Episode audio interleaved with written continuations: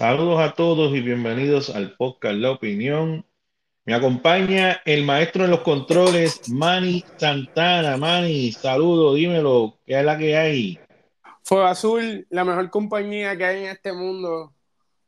El Fuego Azul, el máximo analista de Puerto Rico, no es un vendido como Jay Fonseca, como la Comay, como todos estos vendidos de por ahí. El mejor, la bestia, el Fuego Azul. Todo está bien. No son unos, soy yo, esos son mis argumentos, no son los de Rubén, por favor. No quiero que, que Rubén rápido me, me, me da una, mis pelas cuando terminamos los, los podcasts. Me dice, mira, manín, no puedes decir esas cosas. No puedes decir esas cosas. es, parte, es, parte, es parte de tu personalidad.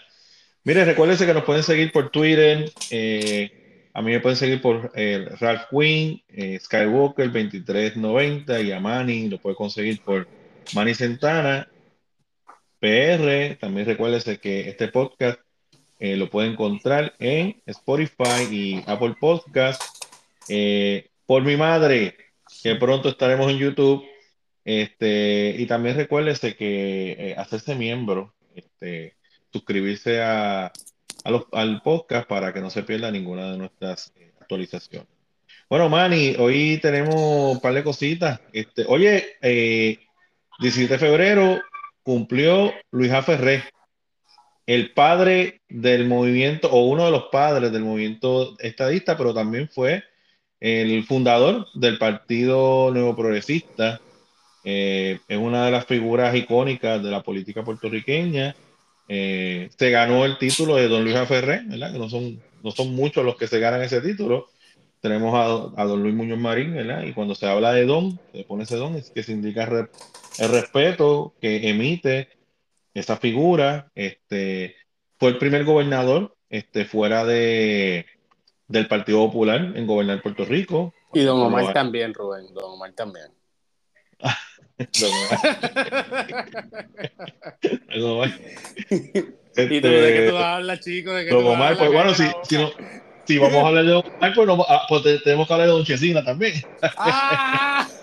de Original Don, no puedo, no puedo obviar, Una vez escuché a Don, Don Chesina diciendo eso, que, que Don Omar le, le, robó el don a él. que él fue el primer don, que él es el Original Don. don Omar.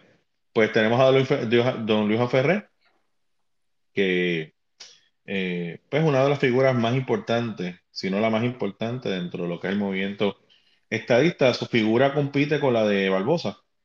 Eh, Barbosa, que también compiten ahí de tú a tú. Este, Barbosa fue más del área republicana y este, por un tiempo coqueteó con el autonomismo hasta que entonces entiende que la estadidad es la mejor forma de organizarnos a nosotros como puertorriqueños y, le va a brindar mucho más bienestar a la isla que cualquier otra opción de estatus. Yo creo, y también, ah, yo creo que lo, más, lo más destacable para mí de, de Liga Ferrer es que nos dio la oportunidad de poder tener el debate del contrapunto a, lo que es Luis Muñoz Marín, ¿me entiendes? y, y, yo creo que hay que agradecerle por eso. Yo sé que ahora mismo en las redes sociales se hace ver como que el bipartidismo es lo, el, el, el, el satanás de, la política de Puerto Rico, pero verdaderamente el hecho de que tú tengas dos partidos y que puedas tener un debate de que, mira, ¿quién quiere, quién quiere lo mejor para Puerto Rico? Eh, hace que los dos partidos crezcan más y más. Sé que ahora mismo pues no, no, no, es la, no es la máxima expresión de lo que estamos viendo porque, porque ya el bipartidismo lleva cuántos años en Puerto Rico, un montón, ¿me entiendes?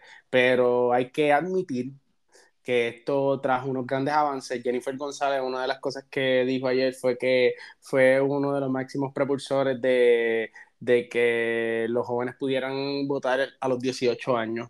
Y también abrió la oportunidad a que muchas eh, jóvenes mujeres entraran en el, en el realm, no, no, me acuerdo cómo se dice en, español, en, en, el campo político. Así que es un prócer, es un prócer y es un ejemplo a seguir. Exactamente, un prócer. No, y eso que trajiste pues está brutal porque él, él abrió este él abrió este, el camino para la alternancia de poder. Exacto. Y eso es bien importante, bien importante. Eh, por ejemplo, yo sé que les va a doler a, a la ala de izquierda eh, que no cree en la corrupción y que quiere detener todo lo que los partidos tradicionales traen, pero tenemos que recordar que en Cuba no hay alternancia de poder. En Cuba es solamente un solo partido político quien gobierna Cuba para bien o para mal. Esta es la realidad. Tú no me vas a poder convencer nunca de que ese sistema es el mejor. ¿Por qué? En, el porque caso del eres o amigo o enemigo del país. Y es como que, eres ¿qué? amigo o enemigo de la revolución. Exactamente. Tampoco me puedes convencer que en Nicaragua, teniendo elecciones prácticamente trampeadas, pues se está haciendo un, un servicio al pueblo. No. Ni siquiera Venezuela tampoco tú me puedes convencer. Así que pues, pues qué bueno que hay alternancia de poder, qué bueno que hay bipartidismo y que el bipartidismo siga en adelante. ¡Y que viva la democracia! porque realmente lo que queremos, lo que, lo que se pretende es no es acabar con el biparti- bipartidismo, bipartidismo. Lo que se pretende es reemplazar el bipartidismo por otro bipartidismo, que sería la independencia, el Partido de Independencia y el Partido Movimiento Victoria Ciudadana, que también son independentistas. Lo que pasa es que no se atreven a decirlo a viva voz, porque sabe que si dicen que son independentistas, los estadistas que están circulando dentro de su operación se van a ir del partido. O las personas que creen en el Estado Libre Asociado, que también están enamorados detrás de una figura idílica llamada el pueblo, que le dice un pueblo que quiero servir al pueblo, y detrás de unos líderes fantásticos, fantásticos que nunca han gobernado Puerto Rico, que no se saben qué decisiones van a tomar en el futuro, aunque ya lo estamos viendo, porque en la Cámara y en el Senado estamos viendo qué, qué decisiones van a tomar, no han tenido la oportunidad de gobernar, por lo tanto su imagen está sumamente pura y limpia, y todo el mundo cree que son las superestrellas rockstar de la, de la mañana, pero son nosotros no podemos saberlo si son tan buenos o son tan malos. Entonces, pues están detrás de esas personas. Si tú dices que tú eres independentista, pues esa gente que cree en el Estado Libre Asociado se van a ir porque están allí, porque tú le has prometido que si tú ganas, vamos a tener un gobierno limpio. Vamos olvidando del estatus y vamos a gobernar y administrar el territorio y después nos encargamos del estatus. Ese es Rubén, siempre el, el- el clásico truco. ¿ok? Rubén, discúlpame por interrumpirte, pero yo sé que esto no lo íbamos a traer al tema, pero no sé si viste ayer en Twitter que por ahí estaban los independentistas, plus 18, por si acaso, más 18. Si, si no son- tienen más de 18, sálganse de aquí, que se estaban haciendo una, una, unas buenas pajas al nombre de, de que Victoria Ciudadana y el Partido Independentista se iban a unir, que el gobernador iba a ser Juan Dalmau, que la comisionada residente iba a ser Alexandra Lúbaro y que el alcalde de San Juan iba a ser Manuel Natal. Me gustaría saber tu opinión acerca de eso. No, pues fíjate, yo, yo tengo, yo, yo le, le saqué screenshot para eso mismo, para comentar de eso. Este, papi, una loquera, brother, ¿sabes? Eh, eh, yo lo vi, mano, ¿sabes? Vi que gobernador Juan Dalmau, exacto, este, el otro para San Juan y esta para este comisionado residente. Mira, yo creo que los partidos eh, tradicionales tienen que mirar esto con mucha más seriedad de lo que las miran, ¿entiendes? Porque a la hora de la verdad, este, e- e- ellos están, yo creo que ellos están en una buena posición. Tal vez no para ganar elecciones, pero sí para dar un buen cantazo. Y, y, y, ¿saben? La izquierda sigue creciendo. Por el mensaje que se ha utilizado en distintos puntos de Sudamérica. Cuando en la vida y la historia de Sudamérica se hubiese esperado que Colombia hubiese votado por la izquierda? Y hoy tú tienes un presidente de izquierda, pero no, no solamente un presidente de izquierda, no, tú tienes un presidente de extrema izquierda, porque pueden haber eh, presidentes de centro izquierda, pues con esa gente tú puedes bregar, pero tú tienes ahora un presidente de, de, izquierda radical que está mandando a buscar recursos de Cuba para que les ayuden a administrar sistemas de salud en Colombia. A ese punto estamos nosotros llegando. Entonces, nosotros nunca podemos pensar que eso es allá, pero aquí no puede pasar, porque aquí está Estados Unidos. Mira, a la hora de la verdad, tú no sabes qué puede suceder. ¿Sabes? Puerto Rico no es el centro de Puerto, Puerto Rico no es el centro del mundo, ni tampoco el centro del universo, y tú no puedes estar pensando que allá puede pasar y acá no puede pasar. Ciertamente, ese junte, eh, puede ser bastante peligroso. El triorato de Roma. Triorato, trio, trio, algo. Mira, tenemos, tenemos, tenemos que este, Alexandra Lugaro pudo haber estado un año, dos años fuera de la política, pero ella está recogiendo las cosas donde las dejó. Y ella sabe cómo mover las redes. O sea, los otros días no estaba tirándose unas fotos en bikini. ¿Entiendes? y todo el mundo comentó, ya, ya activó las redes. ¿Sabe? Ella sabe qué tiene que hacer. Entonces, es curioso como una persona que aparentemente está, está a favor de unos postulados feministas, pero a la misma vez utiliza su cuerpo como un gancho para nuevamente atraer esas masas de eh, jóvenes en prueba pubertad o en, o en, en, plena pubertad que vuelva otra vez a seguirla ahí en las redes. ¿Me entiendes? Y, y, y, utilizar ese gancho de, de, de, la cuestión del físico para entonces volver a traer estas personas.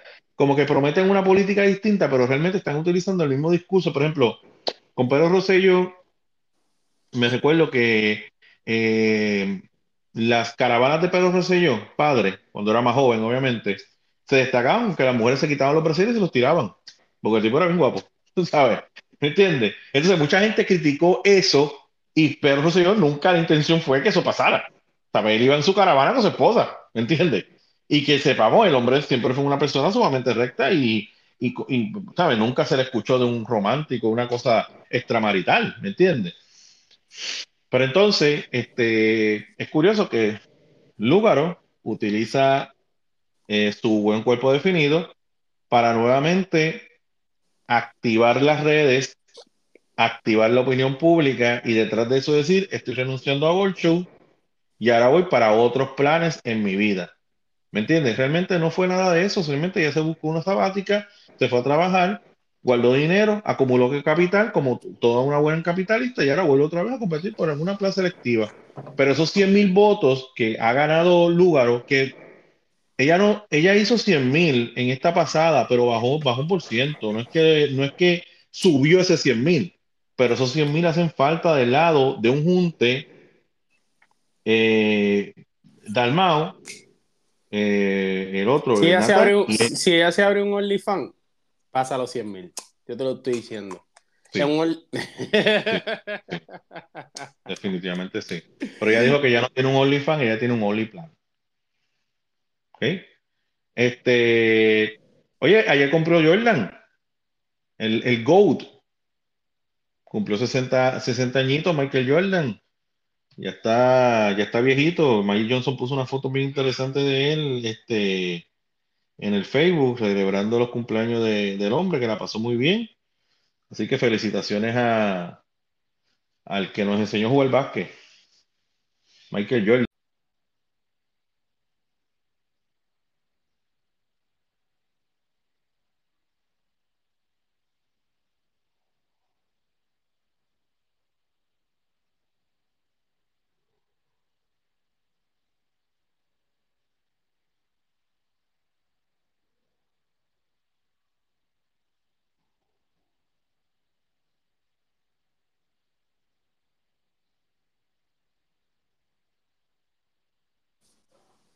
Ahora sí, ahora sí.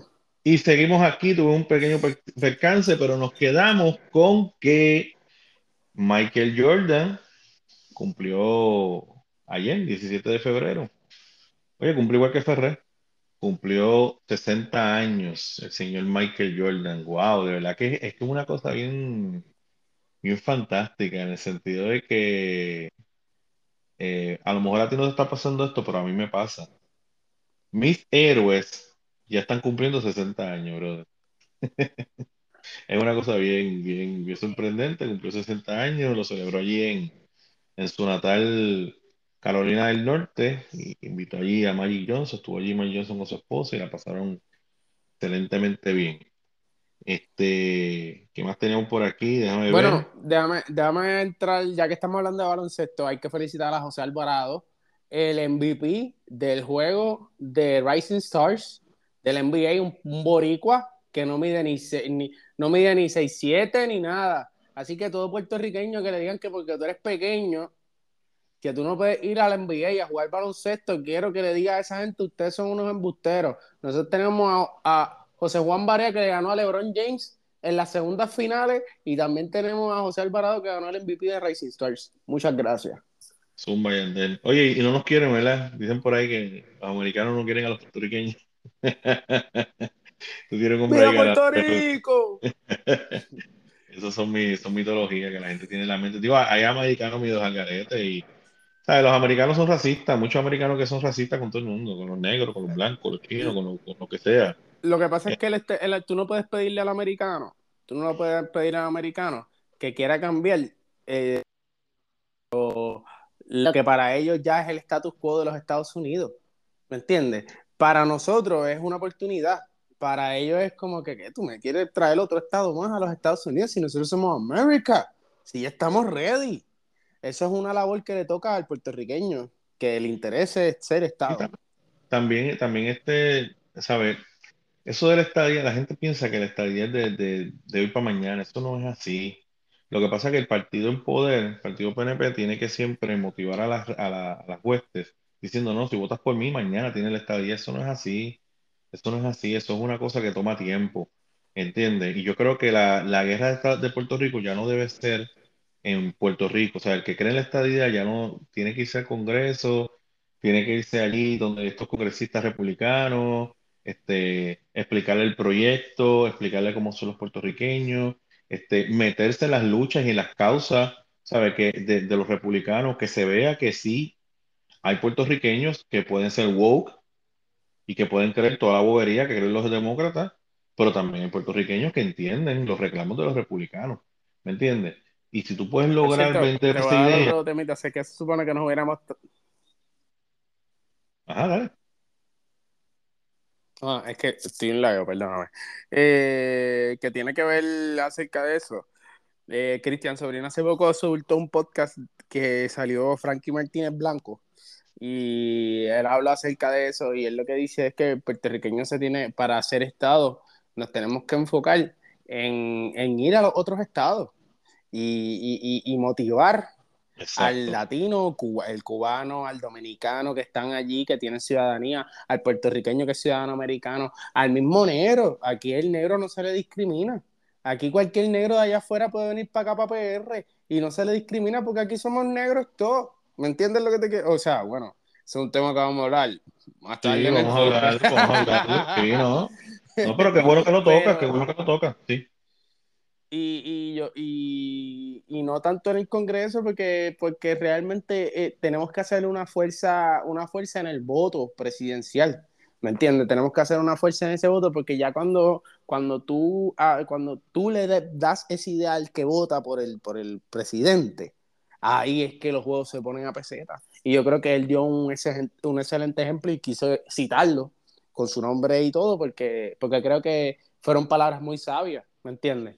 Yo tengo ese podcast a mitad.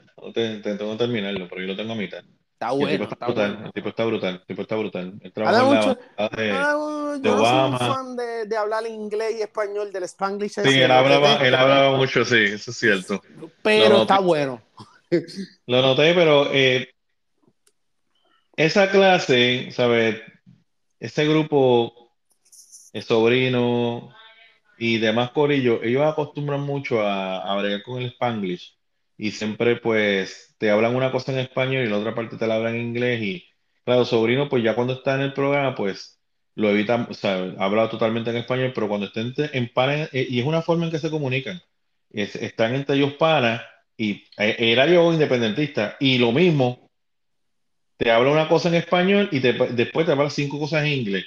Es parte del spanglish de ellos y a veces pues, a veces a mí no me gusta mucho, lo digo sinceramente a veces no me gusta mucho. Este, eh, no, eres, para, no eres para fan, mí, Rubén. No, no, soy, no, pero o sea, para mí sería como que bien difícil que tú me exijas eso a mí, ¿me entiendes? Porque yo pienso en español todo, todo, el tiempo. O sea, yo no pienso en inglés. Yo pienso todo, yo entiendo lo que tú dijiste, pero yo siempre estoy pensando en español, ¿sabes? Y cuando estoy dando clases, ese es el mayor infierno que tengo, ¿sabes? Que todo el tiempo estoy pensando en español, no estoy pensando en inglés. Y a mí me encanta el español. Sea, yo soy un estadista medio raro porque a mí me encanta el español. o sea, yo escucho las cosas en español y es como un mundo nuevo para mí. Yo la escucho en inglés, la entiendo, vacilo, tripeo, chévere, pero me siento vacío. La, la realidad del caso es que yo me siento vacío. Yo, tú me dices a mí, tienes que hablar todo el tiempo en inglés, yo me sentiría el hombre más infeliz del mundo. Me siento vacío, pero cuando ya hablo en español es como que, ¡pum! Ok, me conecto con lo que es mi mundo, porque, y tal vez eh, llevo poco tiempo en Estados Unidos, ¿me entiendes? Todavía me estoy, me estoy adaptando a un nuevo idioma y todo lo demás, y a lo mejor estas cositas, pues, a lo mejor cuando, cuando, cuando sea más tiempo en Estados Unidos, pues pueda pensar las cosas. Pero todavía no estoy como el clásico boricua que se va para Puerto Rico, Estados Unidos, cuando vuelve a Puerto Rico, pues no se acuerdan las palabras. Y ¿cómo es que se decía esto en español? Esa charrería, yo no sé qué es esa charrería. A mí me, a mí me pasa con, con, con las inversiones. Como yo las cosas de inversiones casi todas las veo en, en inglés. Eh, pues, pues ahí a veces yo me tiro de, ah, you know what, yo estaba en Puerto Rico y this is investment, tu, tu", y es como que, brother, eres boricua, habla español. Y yo, me, y yo soy una persona que me esforzo a hablar español porque yo siento que hay que tener su respeto. Yo hablo inglés, pero yo respeto mi lenguaje español y respeto Claro. mi, mi descendencia la- eh, española.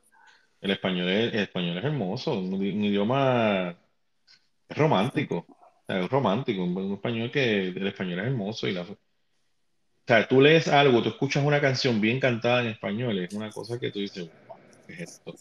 Y le canto, y le canto, y le canto, la, la, la, la, y le canto, y le canto. Eso así. Este, teníamos- oye, ¿viste el, viste el papelón de el papelón con, con la comisionada residente ahí en la en la cámara?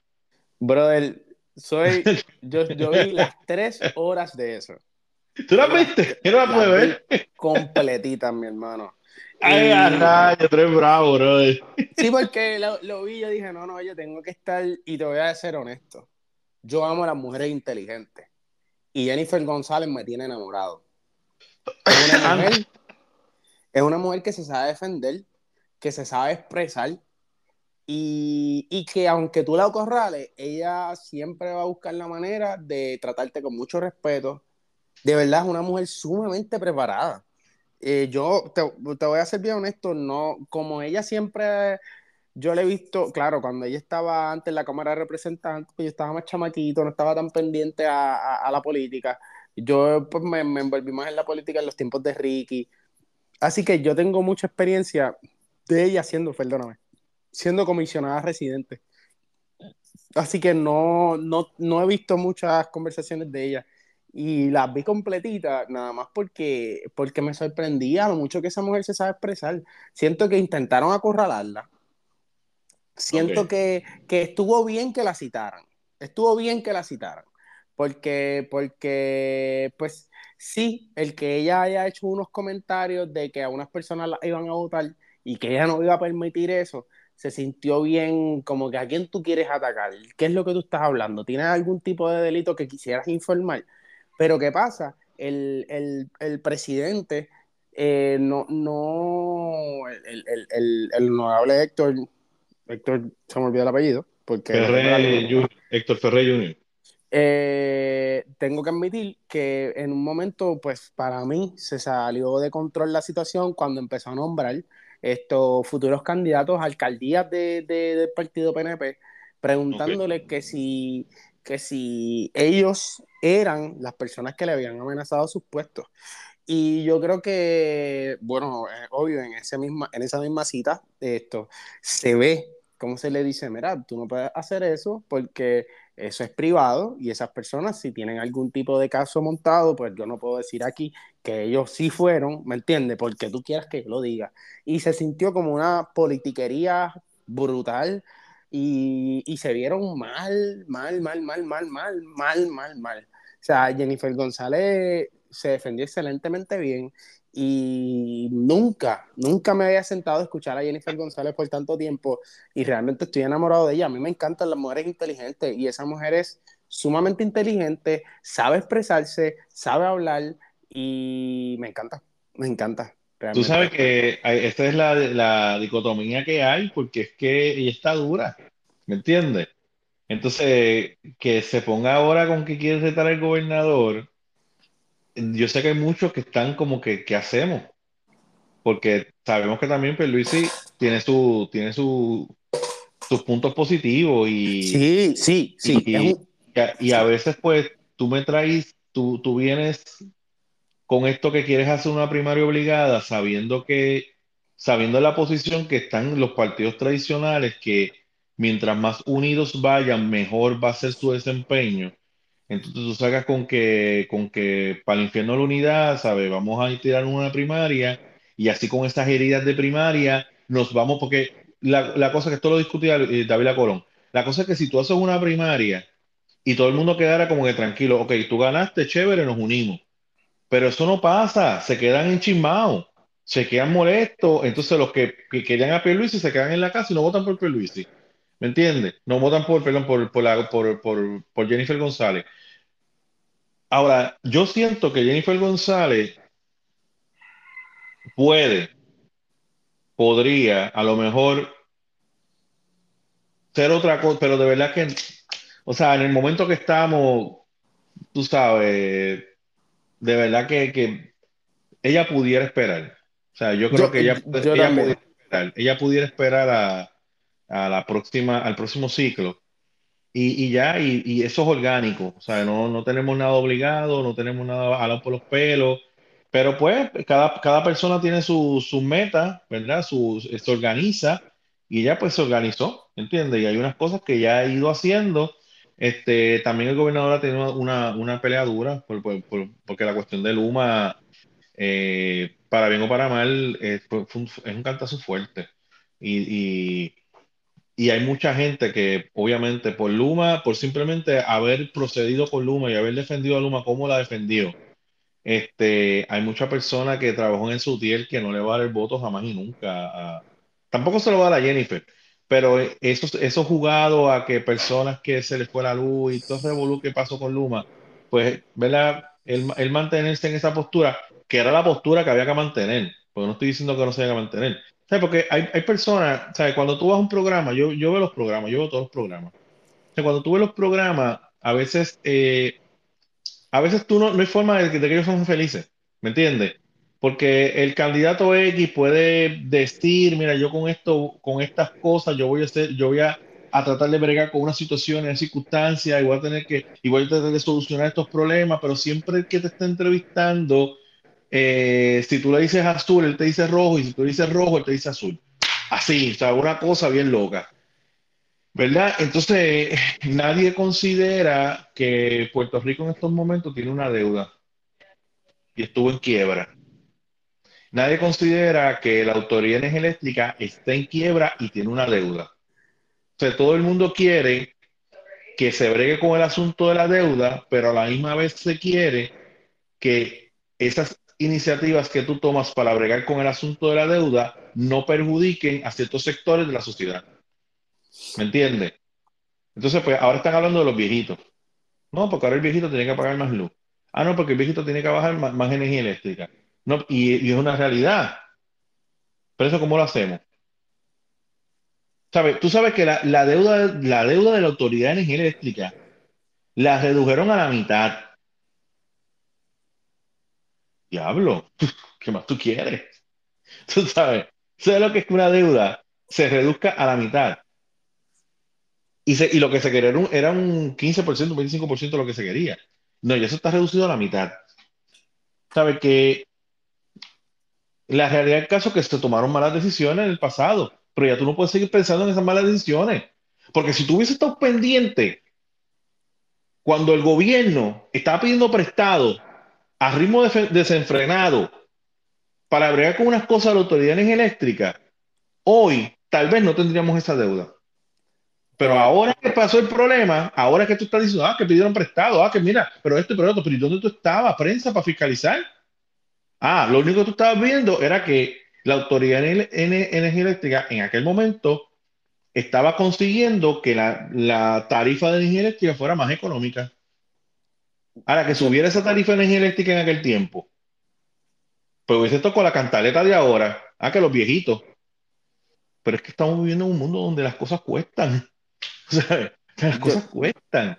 Yo te voy a dar mi opinión acerca de, de lo de Jennifer González Y tú sabes que el podcast pasado nosotros hablamos acerca de, de, lo que tú acabas de decir, del planteamiento de que ella no debería postularse ahora porque, porque daría un cierto sabor amargo en, en, en, el, en el partido PNP porque verdaderamente Pierluisi no es un inepto.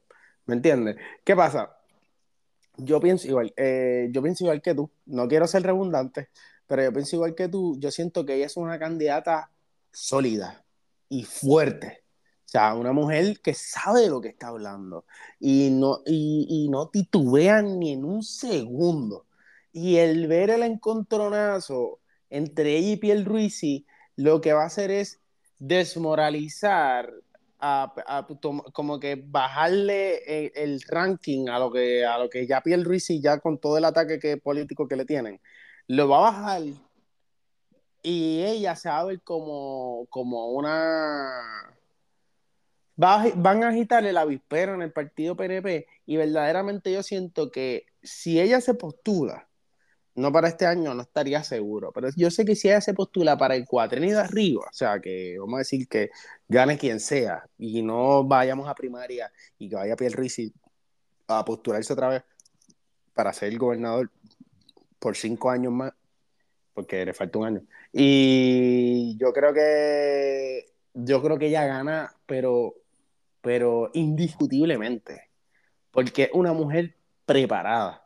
Y perdónenme yo sé que se escucha como que antes, este tipo parece que Jennifer González le mandó un chequecito, pero esa mujer supo en la cama, eh, supo empatizar con personas del, del, del ámbito eh, de, del partido político, del Partido Popular, en la Cámara de Representantes que se la estaban dando a ella.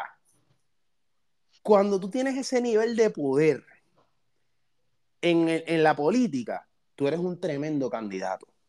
Cuando tú puedes hacer alianza, o puedes ser, no alianza, porque no quiero decir que están compinchados, pero cuando tú puedes realmente que, ver que la persona que no es de tu partido político puede empatizar contigo, tú tienes un nivel de poder y un nivel de convocatoria grande. Y ella lo tiene. Y ella está brutal. Y no estoy diciendo que votaría por ella, pero yo tengo que dársela. La mujer sabe defenderse y sabe hablar. Y sabe tratar al, al, al, al contrario, al político, o sea, al, popular. Lo sabe tratar con respeto. Y también, demuestra, también esto demuestra que el Partido Popular tiene un, un, un el Partido No Progresista tiene un, como que dice, una caja de bateo o, o, o líderes competentes para continuar Exacto. ejerciendo liderazgo dentro del Partido Nuevo Progresista. Este, por ejemplo, si tú miras el caso de Victoria Ciudadana, tienen que recurrir nuevamente a Lúgaro para poder llamar la atención de, de los electores. ¿Sabe? La figura de Manuel Natal sola no inspira. ¿Sabe, ¿Sabe cómo yo veo a Manuel Natal? Como un burgués que se cree que se cree liberal. O sea, yo no lo veo a él como una persona que, ¿sabes? Este burguesito estudió en San Ignacio. ¿Me entiendes? Sí, sí, es un residente de la vida. Lo que pasa es que, él es, es lo que le, lo, es un político. Lo que le llaman a él es un, él es un blanquito, un guaynabito. ¿Sabes? Aquí yo lo veo. Yo no, no lo veo de otra forma. Yo estoy impresionado yo, con Jennifer. Yo quiero ser y, y, Jennifer no es, Jennifer yo creo que es de Carolina. Jennifer no es de Guaynabo. Sí, de Carolina.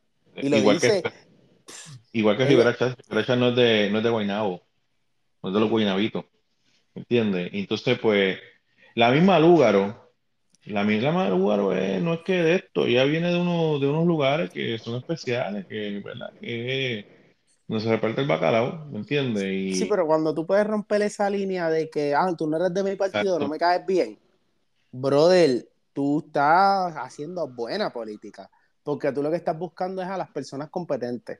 ¿Me entiendes? Tú no estás buscando a los de tu partido. Y ella defiende a los de su partido, pero es que volvemos, o sea, mala mía, es que duré tres horas escuchándola. Y, eh, pero, o sea, ella tiene una habilidad de poder, de poder tratarte con respeto, pero a la misma vez apoyar su partido.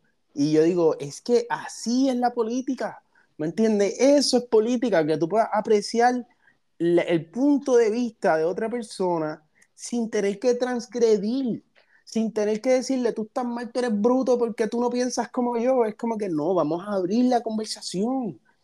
Y a mí, brutal, brutal. Yo estoy enamorado de ella completamente. Yo no estoy diciendo que voy a votar por ella porque volvemos. Esto hay que tomarlo. Nosotros tenemos un podcast y el podcast es con, con, con aspiraciones a mejorar la política del país, o sea, en cuestión de dar nuestra opinión y, y darle mejor análisis posible. Y queremos ver qué ella va a traer a la mesa en cuestión de sus propuestas políticas, si es que se esto lanza a ser gobernadora. Por eso no quiero dar la idea de que yo voy a votar por ella, pero verdaderamente su forma de expresar, el respeto que le tienen en, en, la Cámara de Representantes a ella, obvio, ella fue ya presidente de la Cámara de Representantes, pero eh, fue brutal. Es como la tipa sabe y es la dura. O sea, como que en verdad yo se la doy bien duro. A, a, Juan Dalmau yo lo vi este, en una boda que yo trabajé un tiempito con un pana. Este, él, él, es fotógrafo de boda y yo lo vi en en el Club Náutico. Allí en San Juan, o sea que esta, esta vaina es exclusiva y la boda era de Guaynabitos. Este, y, ¿verdad? La realidad del caso es que él- eh, eh, esa es la gente que tenía sus chavitos.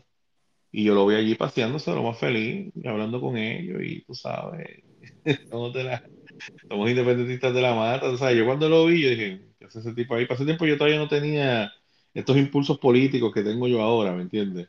Yo simplemente lo vi y dije, me pareció extraño ver cómo ellos se reunieron en una mesa aparte y empezaron a conversar y similar a como lo hace cualquier político, o sea, que a veces uno tiene estas estas perspectivas, ¿verdad? De, de idealizaciones de los líderes, ¿verdad? Y que, y que en un lado pasa esto, pero en otro no pasa eso. Y no, verdaderamente no, ¿sabes? El, ese, es el juego, ese es el juego del poder, papo. Rubén, sigo estirándote el chicle, perdóname, pero esto, escuchaste que nuestro amigo él, eh, le dieron una orden de alejamiento esto a... ¡Ah, diablo, sí! la gente de decir, diablo, como esta gente se lo... lo, vi, lo vi, yo, yo, hablo contigo, pero yo, yo, voy a, yo, yo, hablo contigo, pero estoy siguiendo la...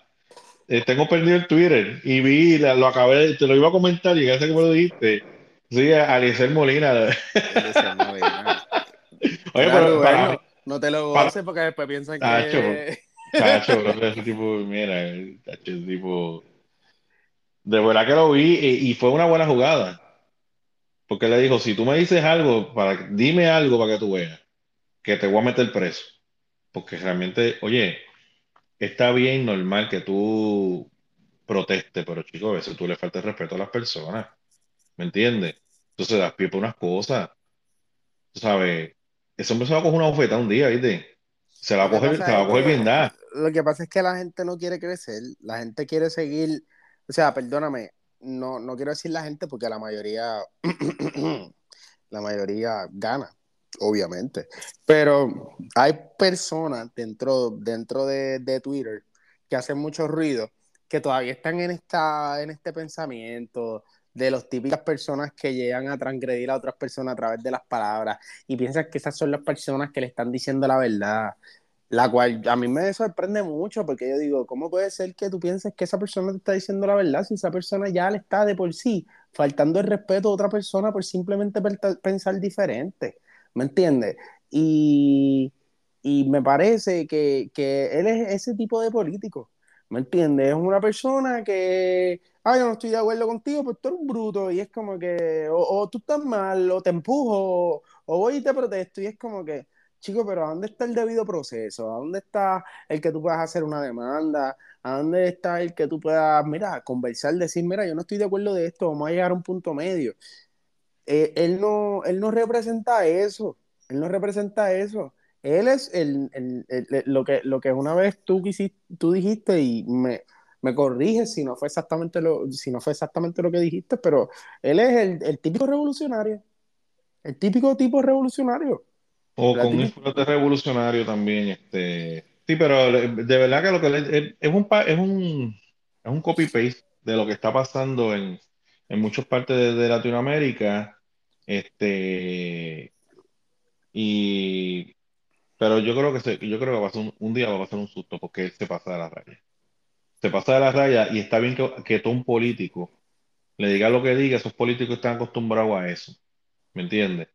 Le pichean y siguen andando. Ahora, cuando tú te metes con el ciudadano común, que no tiene, que no tiene las mismas cuestiones, que tiene que bregar un político, tú puedes pasar un susto.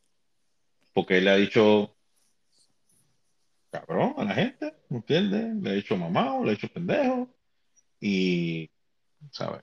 Se puede, buscar, un- una puede, se puede buscar un problema un día fuerte con alguien que le diga, a mí me importa, repito, la política, yo te voy a bajar caliente. Así que aguanta presión. Y yo O lo sea- que me pregunto es, ¿tú crees que eso es una persona que tú deberías darle poder político? ¿Tú No, crees que eso es una persona que tú, que tú no, deberías, una persona que verdaderamente de cualquier, de, de- si no estás de acuerdo de él, se dé un encojonamiento que no, te no, falte el no, no, respeto? no, no, no. No, no, no. A la, a la que, a la que él dijo, a la que él dijo, tú, tú perteneces a la prensa corporativa. Ahí yo dije, le puso la cruz, este tipo no puede gobernar. Porque, porque tú tienes que, o sea, a ver, el político se tiene que chupar la crítica de la prensa corporativa. Pero yo no me puedo chupar la crítica de la prensa corporativa. Ah, entonces cuando no me guste la prensa corporativa, yo voy a anular esa prensa corporativa si tengo poder. No, ya, ya con eso. Eso es como cuando yo decidí si LeBron era bueno o no era bueno. Cuando lo vi que perdió dos veces en Miami, yo dije, ya se acabó. Ese, el debate se acabó. Pues lo mismo, cuando yo vi ese tipo que dijo, tú eres prensa corporativa, yo dije, ah, ah, este tipo no puede bregar. No, Y tú lo ves que lo zapatean, yo no sé cómo la gente lo sigue. no, no, no. Lugaro no quiere saber de él, Juan Dalmau no quiere saber de él, los PNP no quieren saber de él, los populares no quieren saber de él. O sea, todos los partidos políticos, ninguno está a favor de él porque es un loco. Perdóname, o sea, no digo Está loco. loco, está loco. No, pero está loco, sí. Ese tipo tiene que tener algo mal. Tiene que tener algo mal. Mira, para introducir el próximo tema, mira, la- mira esta expresión. Y ya con esto tú vas a saber por dónde voy. Dice Ana Irma Rivera Lacén. Las mujeres no son las únicas que menstruan.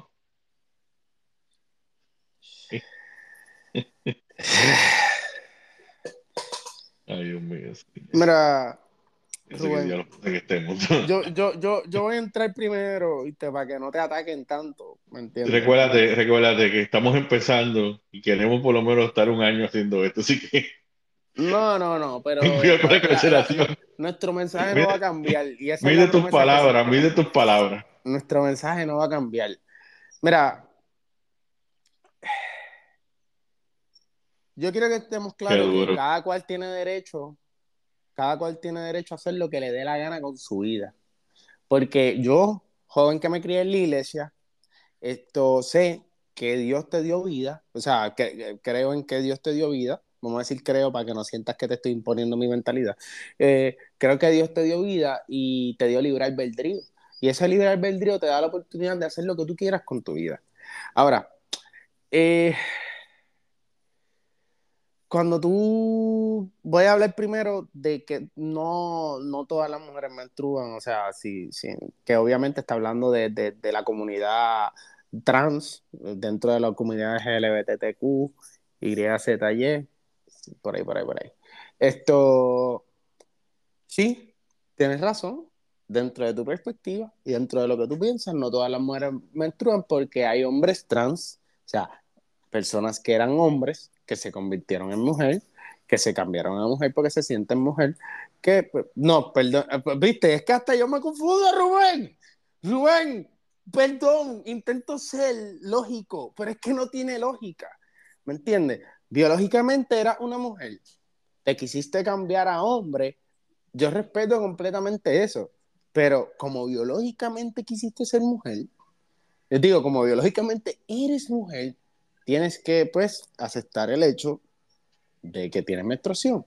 Ahora, recuerda que si tú no, no le das el derecho al patrono, porque sé que estamos hablando de lo de las 36 horas, pero entramos en eso ahora porque lo que me hablaste fue primero de lo, del, lo de que no todas las mujeres son las que menstruan. Si tú como patrono no tienes derecho a cuestionar si, si tú eres una mujer o un hombre, pues eso significa que yo puedo ir a mi próximo trabajo y decir que yo menstruo y si me piden algún tipo de prueba de que si soy hombre o mujer biológicamente incurriría una falta de respeto.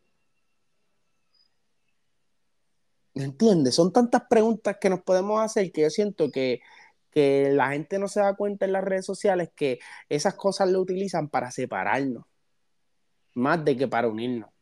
Es bien importante que se proteja a las personas que, que quizás no se sientan bien o no se sientan seguras con su cuerpo. Es bien importante que tú protejas y ayudes a toda persona que exista.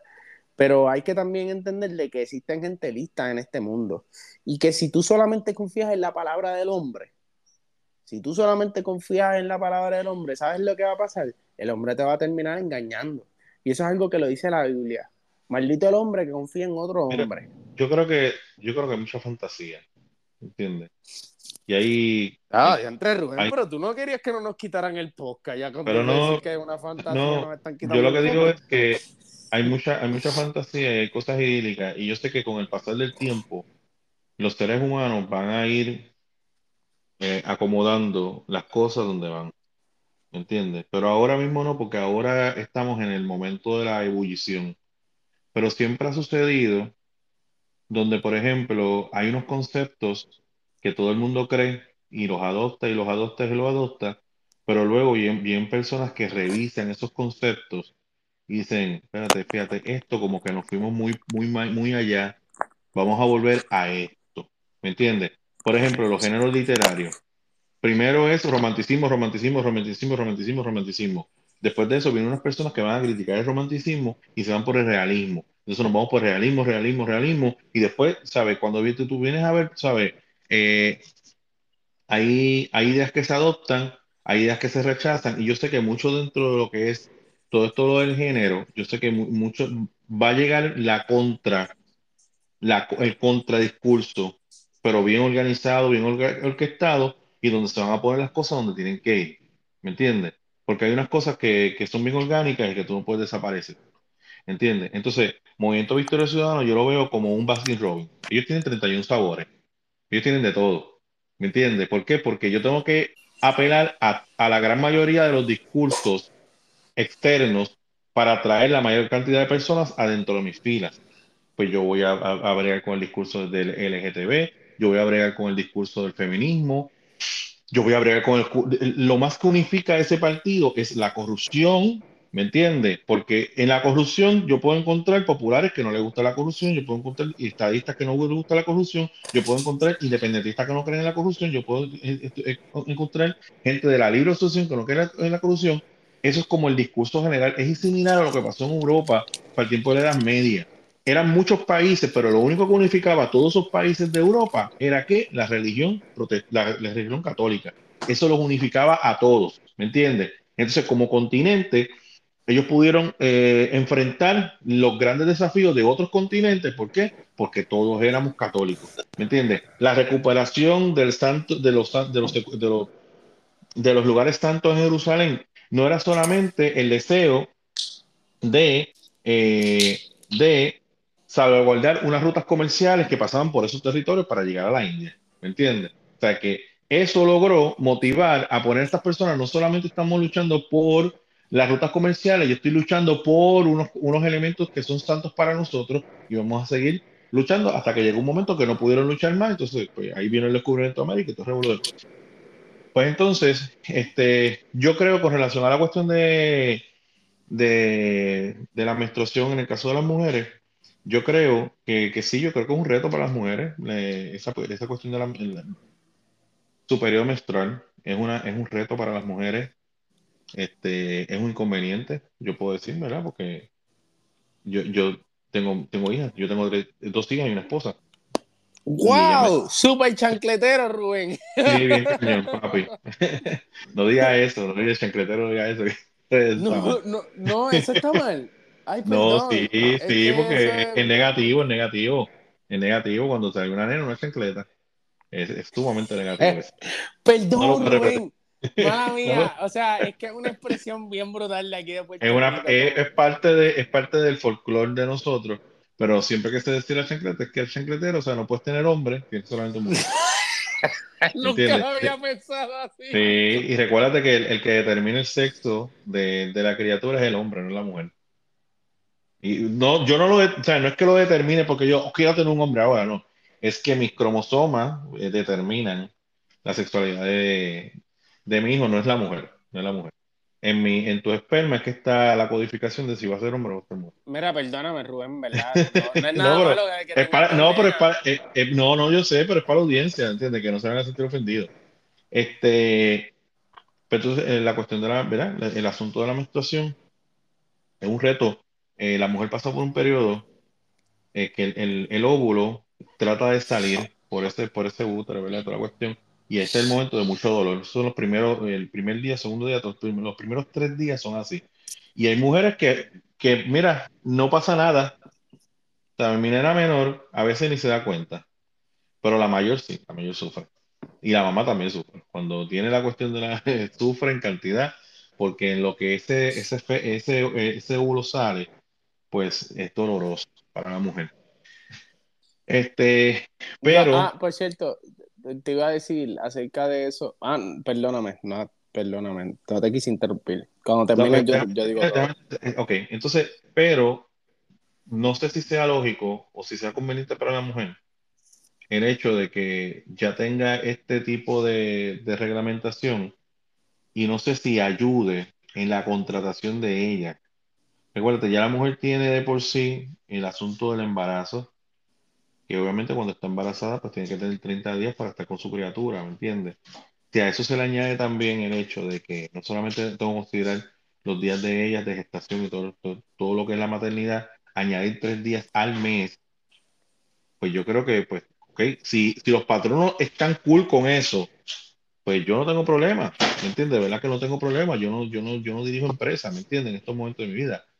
Pero no sé si los, los, los estén dispuestos a eso y cómo eso afecte en la contratación de las, de las mujeres en ese campo.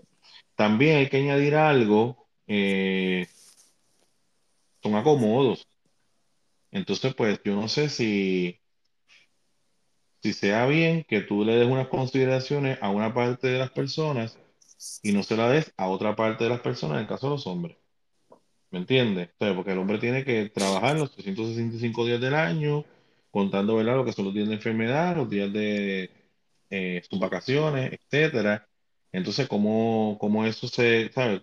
¿Dónde está la justicia? ¿Me entiendes? O sea, lo que, lo que es bueno para, para, para el ganso es bueno para la gansa. Por lo tanto, tú tendrías que crear un, algo que también tú, porque este es el detalle.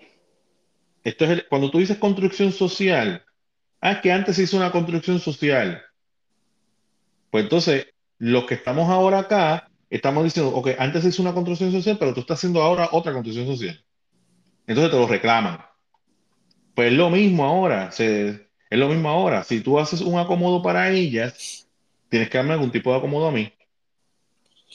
Porque yo también tengo mis situaciones, ¿me entiendes? Y muchas veces los hombres, por ejemplo, eh, la, eh, trabajar no es fácil. Y muchas veces el hombre a la mujer quisiera unos días adicionales para simplemente descansar del trabajo. ¿Sabes? Porque emocionalmente, ¿sabes? Pudieran venir hombres que establezcan un lobby en el Congreso de no sé qué, hablando de lo que es ser hombre y trabajar. Y esos lleven unos psicólogos y te digan, el hombre pasa por unos periodos que emocionalmente son difíciles para él enfrentarlo y necesitaría, qué sé yo, tres días para él volver a caer en su sitio. ¿Me entiendes lo que te digo? O sea, que lo que es bueno para, el ganso es bueno para la gansa, y yo no sé, ¿verdad? Si, si en medio de eso, pero por otro lado, esta es la producción del movimiento Victoria Ciudadana. Entonces, pues, a lo mejor haya mujeres que digan, wow, tremendo, brother, voy a votar por esta gente. Pero la mujer que es jefa y que tiene que supervisar a otras personas, entonces tenga que tener e-, ese reto. que no sé. Eh, yo, yo, yo, opino que yo voy a dar mi opinión acerca del tema. Yo hablé esto con mi, con mi, con mi comprometida, porque ya no es mi novia, es mi comprometida. Esto, pero obviamente, pues yo siendo hombre, pues yo dije que no, ¿me entiendes? Como que, ¿por qué? Porque para mí lo más, lo más, para mí la economía funciona según producción, ¿me entiendes? Tú obtienes tu ganancia de dinero por, la, por lo que tú produces y realmente pues cuando tú empiezas como patrono a empezar a pagarle a una persona que no produce, lo que creas es un malestar en el trabajo porque se ve como que estás teniendo algún tipo de preferencia. Claro, entiendo lo que es la menstruación crónica, entiendo lo que es el dolor, porque yo vivo con mi novia y Rubén es un hombre que, estuvo, que ha estado casado por muchos años, así que él también está consciente de lo que es eso. Nosotros estamos conscientes, quizás no sentimos el dolor, pero sí hemos vivido con personas que, que, que, han sentido el dolor y es incómodo, o sea, eh, uno ve, uno observa, uno un hombre observador, empático, y uno ve que les lastima, se, se sienten mal, ¿me entiendes? Y uno no quiere que una mujer se sienta mal. Ahora, yo creo que el problema que viene con esto es el, el, la forma de querer radicalizarlo para hacerlo conversación, eso hace que no se pueda llegar a un buen punto medio. Vamos a decir, se quiere llegar a un acuerdo con que sean 36 días. Eso significa que son 3 días por cada mes. Ok, si tú me dices que de 3 días por cada mes significa que de los 7 días yo te tengo que dar 2 días libres. Y adicionar a eso, si dentro de esos 2 días libres, dentro de un mes, tú te puedes ir tres días libres dentro de ese mes, significa que yo voy a tener una persona que no me trabaje por cinco días. Y está cool. un, un, patrono como una compañía grande se puede dar ese privilegio, porque sabes que no vienes tú y viene otro, que se quiere ganar los chavos. Pero estamos hablando de los pequeños comerciantes que apenas estén comenzando. Si tú haces eso algo legal, que tú tengas una persona por toda una semana que no quiera venir al trabajo, es injusto contra el patrono, porque él necesita producir. ¿Me entiendes? ¿Qué pasa? Ahí es que yo llegué a un acuerdo con mi novia, porque obviamente nosotros no queremos llevar a las extremos las cosas, nosotros queremos ayudar a las mujeres, pero también queremos que, que no sea el nivel de que vamos a ayudar a las mujeres al nivel de que no haga sentido, ¿me entiendes? Y pues entre nosotros llegó una propuesta que siempre intento que cada vez que hagamos un podcast, pues yo traigo una propuesta porque para mí esto es traer una opinión, ¿me entiendes? Que es, mira, permítele a la mujer que utilice sus días de enfermedad, quizás dale un poco días, días de más de enfermedad, pero permite que la mujer tenga sus días de enfermedad y que pueda justificar el dolor de menstruación dentro de los días de enfermedad.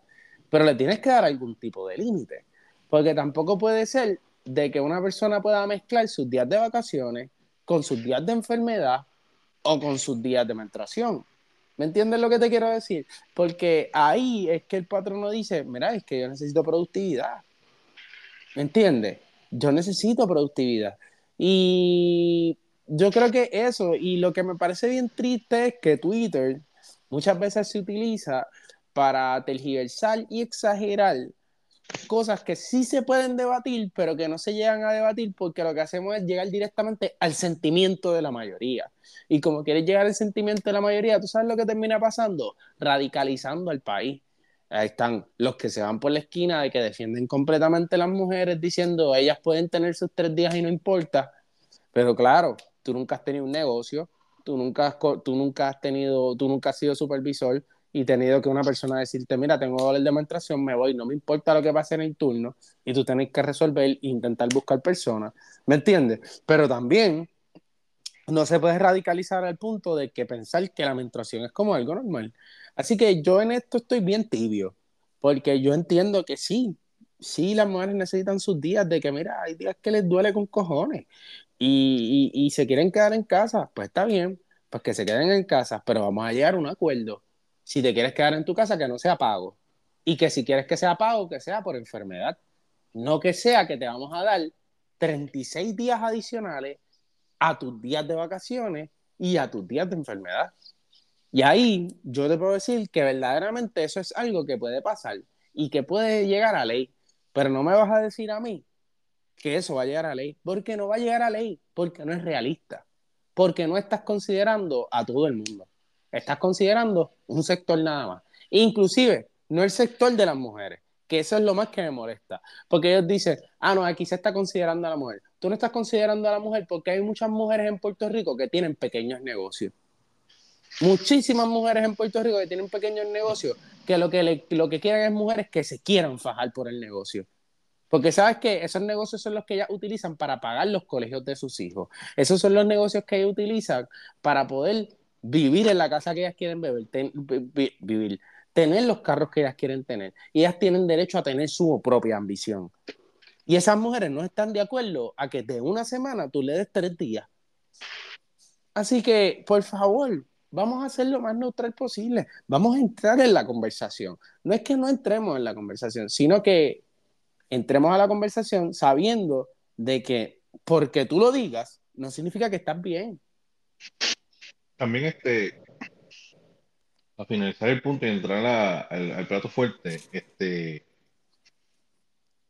lo que hoy a lo mejor, eh, ¿sabes? Hace años atrás, por ejemplo, hablar de una semana, eh, hablar de 40 horas de trabajo, hubiese sido impensable, ¿me entiendes?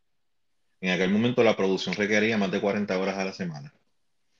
Este, una semana de 5 días de trabajo también era impensable, ¿entiendes? O sea, que son cosas que se proponen. Eh, en el momento pues tienen resistencia, como en el caso de nosotros, que estamos, tal vez estamos ejerciendo un, cierto tipo de resistencia eh, a favor de, de conceder estos tres días de, de, menstruación, ¿verdad? Este, eh, a las mujeres. Pero a lo mejor en un momento dado, en la historia de la humanidad, pues llega un momento que es la cosa más lógica, más perfecta y nadie protesta por todo. Este, pero de, eso se trata. Eh, Perdóname, pero si yo tuviera un pequeño negocio, Rubén, yo no contrataría a una mujer. Con esto, yo no contrataría a una mujer. Porque es que no, no, no, no eres producto, o sea, es como si, eh, volvemos, en un negocio se consideran muchas cosas, perdóname por interrumpirte, pero en un negocio se, se, se, se, consideran muchas cosas. Si yo compro una vending machine, una máquina de vender papitas y cosas así, y a mí tú me dices, mira, esta máquina la vas a conectar aquí, pero hay, puede ser que dentro de, la, dentro de un mes hay tres días que la máquina no va a funcionar. Y, yo sé que tú dices, ah, un ser humano no es una máquina, pero estamos hablando a nivel de producción. No estamos hablando de, si es un humano o no es un humano. Y tú me dices, mira, pero yo tengo esta máquina que te funciona todo el tiempo, 24/7.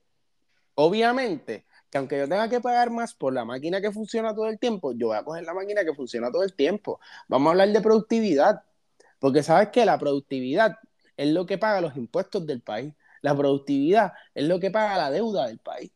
La gente productiva, los que producen, los que trabajan. Así que yo puedo ser bien flexible con las mujeres porque yo no soy mujer. Yo puedo entenderlo y por eso lo hablé con, mi futura esposa. Por eso lo hablé con ella porque yo sé que yo no soy quien para decir cómo una mujer se siente o no se siente para, eh, en un día de menstruación.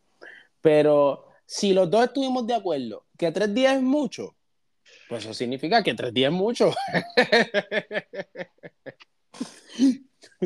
Mira, yo creo que para finalizar, finalizar, yo creo que eso es lo que necesita la sociedad. Que ya acaben de resolver el asunto de la inteligencia artificial, ponemos a los robots a trabajar y nosotros nos quedamos en la casa. claro, no, completamente, porque, porque estamos entrando en una era, estamos entrando en una era donde, oye, y por cierto, mala mía, pero que sean tres horas que se echaba el podcast, pero eso es un problema que también está pasando con la compañía de Tesla. O sea, hay personas en Tesla que se están, que se están quejando y quieren crear una unión. Y, mm. y, y, tú dices, ah, y los Musk es un injusto porque Elon Musk está en contra de que se cree una unión a favor de, de, Tesla. Pero, ¿qué es lo que dice Elon Musk? ¿Sabes qué? Ford tiene una unión. Y, hmm. y, y, tú sabes qué? ¿Quién se la adelantó a Ford en los carros eléctricos? Tesla. ¿Por qué? Porque cuando se le pidió más trabajo al, al, al, al, al empleado de Ford, ¿qué quiso? Irse a huelga. Porque ellos tienen derecho a irse a una unión. Y si por lo menos tú eligieras a alguien para, para que defendiera tus derechos dentro de la unión, que trabajara dentro de la compañía, pues te lo puedo respetar. Pero hay muchas personas, hay muchas personas que, que son los líderes de unión que no ni siquiera ni siquiera trabajan en esos tipos de compañías. ¿Qué es lo que te quiero decir? Que independientemente del mundo donde tú vives, las casas donde tú estás viviendo la construyó alguien. Las carreteras donde tú transitas tu carro lo construyó alguien. El carro que tú estás utilizando lo construyó alguien. Si esa persona hubiera dicho, ¿sabes qué?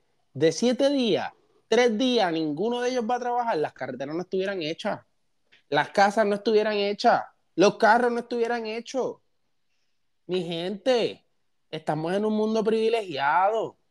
¿Me entiendes? A nosotros no nos están dando latigazos y a nosotros nos están pagando, ni siquiera nos están dando comida. Había gente que tenía que hacer pirámides y cosas así y literalmente lo único que le daban de sueldo era comida. Estamos en un mundo privilegiado. Esos chavitos tú puedes coger el 30%, ponerlo en las cripto y te hacen millonario por estar sentado en tu casa. Tú, ¿De qué estamos hablando? No, no, mi hermano. Bueno. O sea, Zumba, Manny. Mala Ya. mía, ya. ¿Estás Ya, tranquilo, Sí, sí, ya? sí. Sí, yo estoy tranquilo. yo Te estoy sacaste eso del pecho.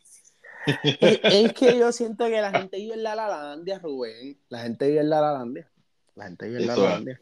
Yo también entiendo que hay muchas áreas que la Y no, y no estoy hablando de que, de que, porque es que rápido se tergiversa. No estoy hablando de mujeres. Estoy hablando de la gente en general. la gente en general. Bueno, eh, ¿hay racismo en Puerto Rico? Esa era la pregunta que nos hicimos en el, en el pasado podcast. Eh, pero yo creo que a este tema hay que darle un poquito de contexto y aquí pues me voy con un contexto histórico. Así que, man, tenme paciencia, ¿está bien? ¿Sabes? En Puerto Rico hubo esclavitud y eso no hay duda. Entonces la gente piensa en esclavitud como que esclavitud, ¿qué esclavitud en Puerto Rico? ¿Esclavitud cómo? Pues que en Puerto Rico hubo esclavitud de la real, de la cruda y la brutal. ¿Sabes? La esclavitud dura, ¿sabes? No fue esclavitud suave, no fue la esclavitud de que... No, no, no. No. En Puerto Rico hubo un sistema esclavista organizado de compra, venta de esclavos, este, bueno, primero captura de esclavos en África, la venta de esclavos y la compra de esclavos, hasta contrabando de esclavos hubo aquí en el Caribe, ¿me entiendes? Y, y a lo mejor en un principio los esclavos eran mínimos, pero Puerto Rico llegó a tener casi 200 mil y pico esclavos en la isla de Puerto Rico. ¿Ok? Así que más de uno en Puerto Rico tiene un familiar, un descendiente, un abuelo, un bisabuelo un tatarabuelo que fue un esclavo. O sea, yo tuve, yo debo tener familiares. O sea, mi- mis antepasados fueron esclavos. ¿Entiendes? Porque yo sé, porque mi color de piel es negra. Pues por lo tanto, yo debo tener a alguien por ahí que fue un esclavo.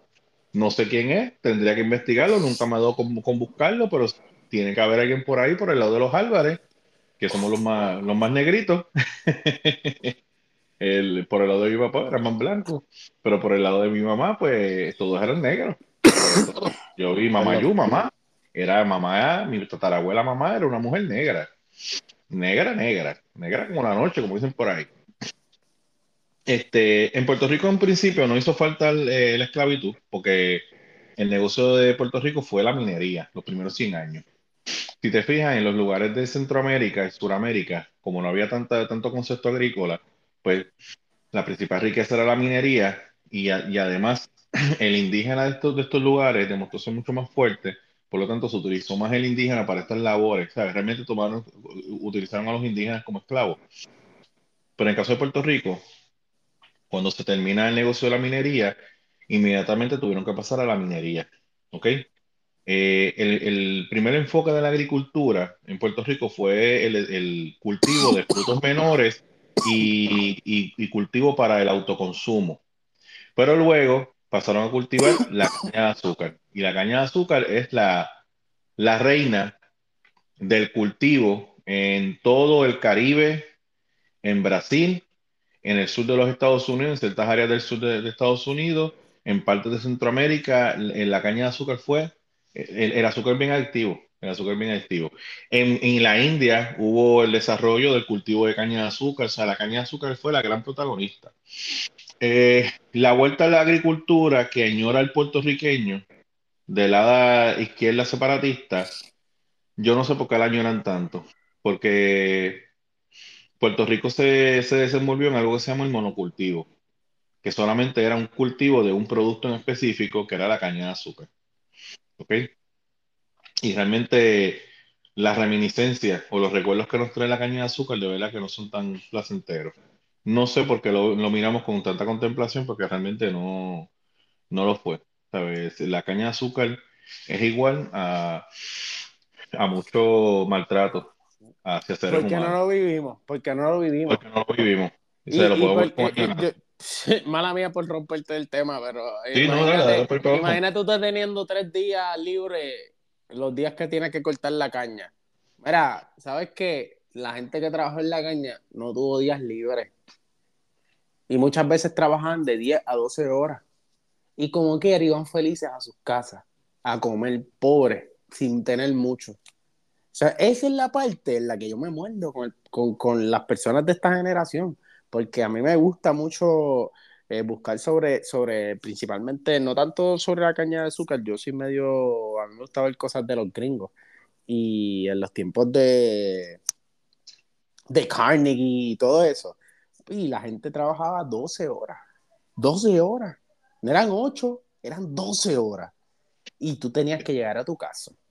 Mira, yo me equivoqué en el número. El número de esclavos según Puerto Rico al momento de la, de la abolición de la esclavitud en Puerto Rico era 30.000 esclavos, el 50, por- el 5% de la población puertorriqueña. Pero llegó el momento donde tuvo más esclavo- esclavos en la isla, fue entre el 34 y el 46, que fueron el 11%.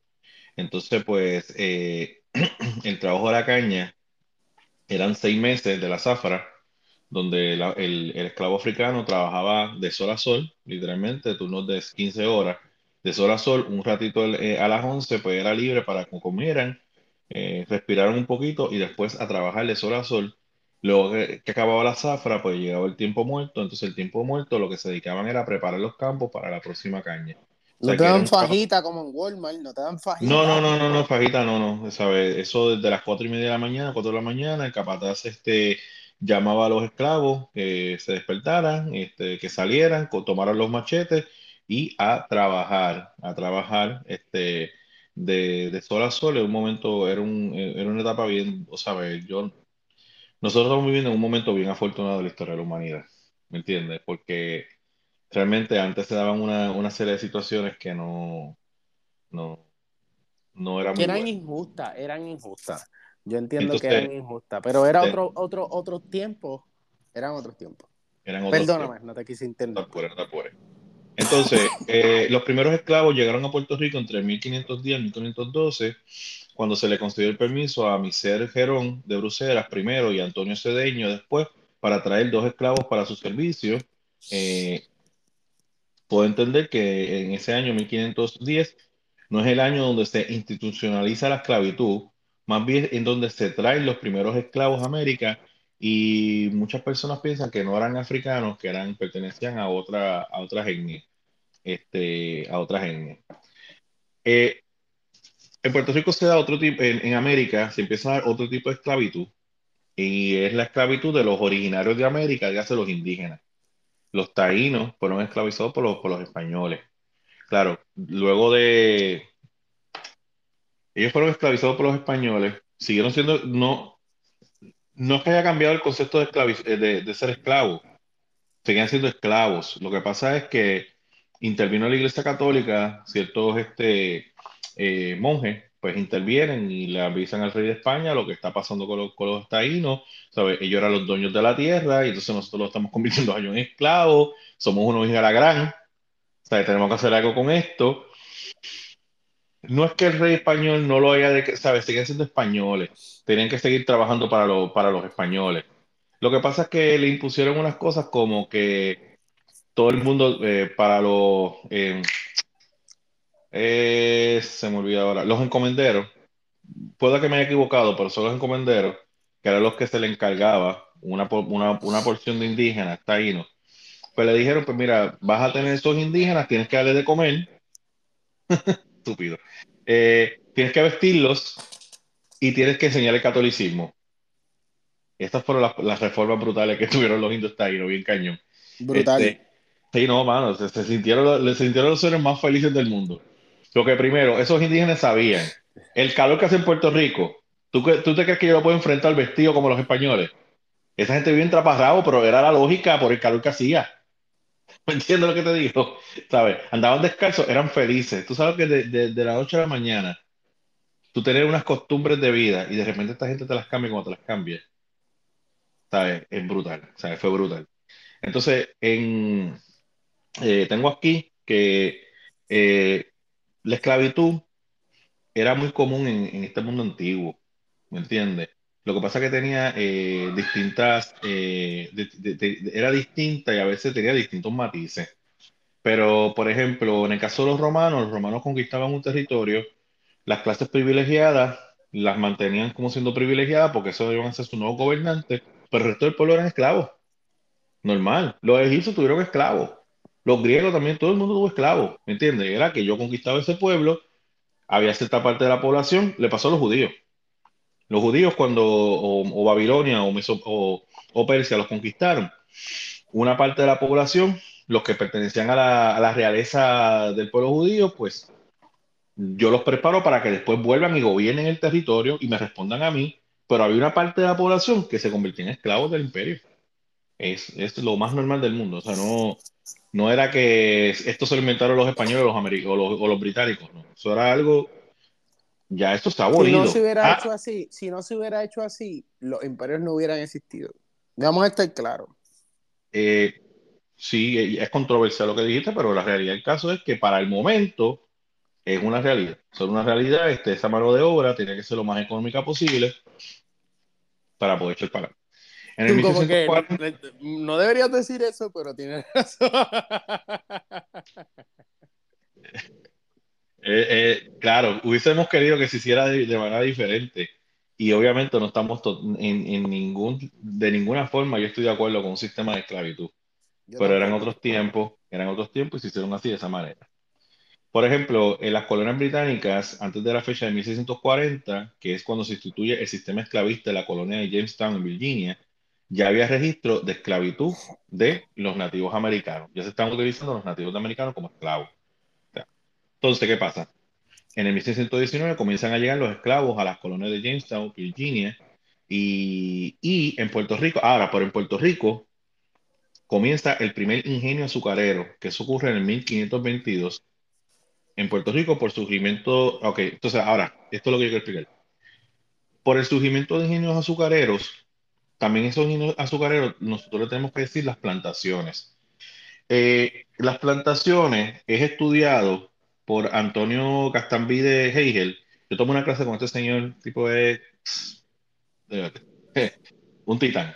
Este, en el libro Tan lejos de Dios, la relación del Caribe con Estados Unidos, en estos libros él aborda el tema de la plantación. ¿Ok? ¿Y qué es la plantación? ¿Sabes? Cuando tú hablas del Caribe, y vamos a ver si esto ¿verdad? lo entendemos bien chévere. Cuando tú hablas del Caribe, o sea, nosotros, Puerto Rico pertenece a la región del Caribe.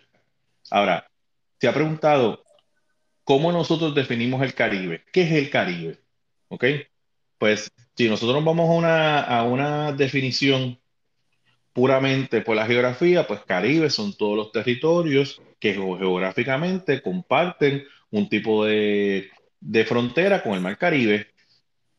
Eso está bien, pues por ejemplo, Puerto Rico está en el Caribe porque está el Mar Caribe del Sur, República Dominicana, Cuba, Venezuela, Colombia, Panamá, hasta México, son región Caribe.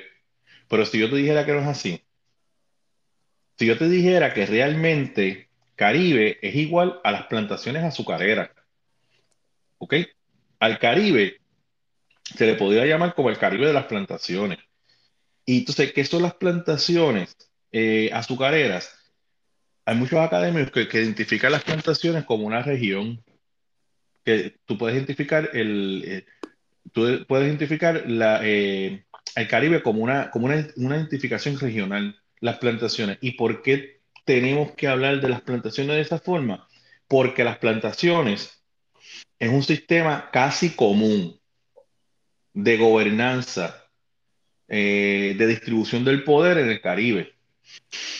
Si tú vas a las plantaciones en las islitas de las Antillas Menores, son casi iguales al sistema de plantación que había en el Caribe español. Si tú vas a las plantaciones eh, del Caribe británico, es casi igual a las plantaciones del Caribe este, eh, francés.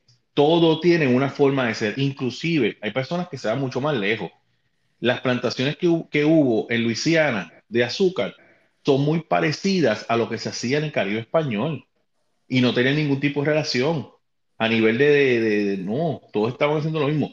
Y te digo más, si te vas a Brasil, hay estudiosos que extienden el sistema de plantación y ese Caribe hasta Brasil, porque en Brasil también hubo sistema de plantación. ¿Y qué fue el sistema de, qué fue, que me adelante, ¿okay? ¿Qué, eh, ¿qué fue el sistema de plantación? Ese sistema de plantación moldeó una sociedad establece un sistema de castas, razas, descripciones, conceptos filosóficos, identidad, autoestima, imagen propia, donde la etnia superior era la blanca y la etnia inferior era la blanca, pero dentro de esa etnia inferior negra, negra, habían unas vertientes que estaba el trigueño, que estaba el moreno, que estaba el jabao, que estaba esto, que estaba lo otro. ¿Me entiendes? ¿Por qué? Porque esas, esas personas que nacían entre la mezcla del hombre blanco con la mujer negra o viceversa, ¿verdad? Y ahí salen unas criaturas, pero esas criaturas no eran 100% blancas, ni tampoco eran 100% negras, pero como eran 100% blancas, no podían entrar dentro de la estrata de los blancos. Pues tú tienes que meterlo en la estrata de los negros, y ahí te queda, ¿me entiendes? Y muchas de esas criaturas, cuando nacían, pues muchas, muchas proseguían el sistema, el, el camino de la esclavitud de sus padres, o todo depende los sistemas que se establecían, ¿verdad? Cómo, cómo se establecían. Este, por ejemplo, cuando hubo la revolución de, Haití, pues allí es el negro que se revoluciona en contra del hombre blanco. Pero el caso de Haití es bien curioso, porque el caso de, el caso de Haití sí es el hombre negro que se, y se revoluciona en contra del hombre blanco. Pero hay unos mestizos que llevan, porque como no son totalmente negros, son coloridos, pues esos, eh, como ellos no eran puramente negros, ellos podían ascender dentro de lo que es la escalera social. ¿Ok? ¿Qué pasa? Que cuando, cuando, cuando salen los franceses, los africanos que eran puramente negros tuvieron problemas de ascender dentro de la escalera social en Haití. Porque los que son casi mestizos, que eran casi blancos, le dijeron, no, no, no, no, no, no.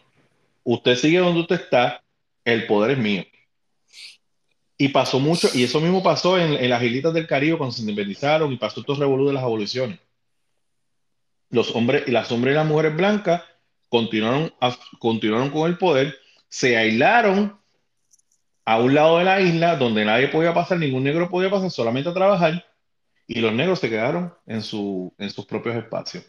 ¿Sabe? Que, que, que esta es la, esta es la, la, la, situación con, con, con el sistema de las plantaciones sistema de casta, raza, descripciones. ¿Sabe que Eso es lo que pasa. ¿Qué sucede? Puerto Rico pertenece, perteneció a ese sistema llamado plantación.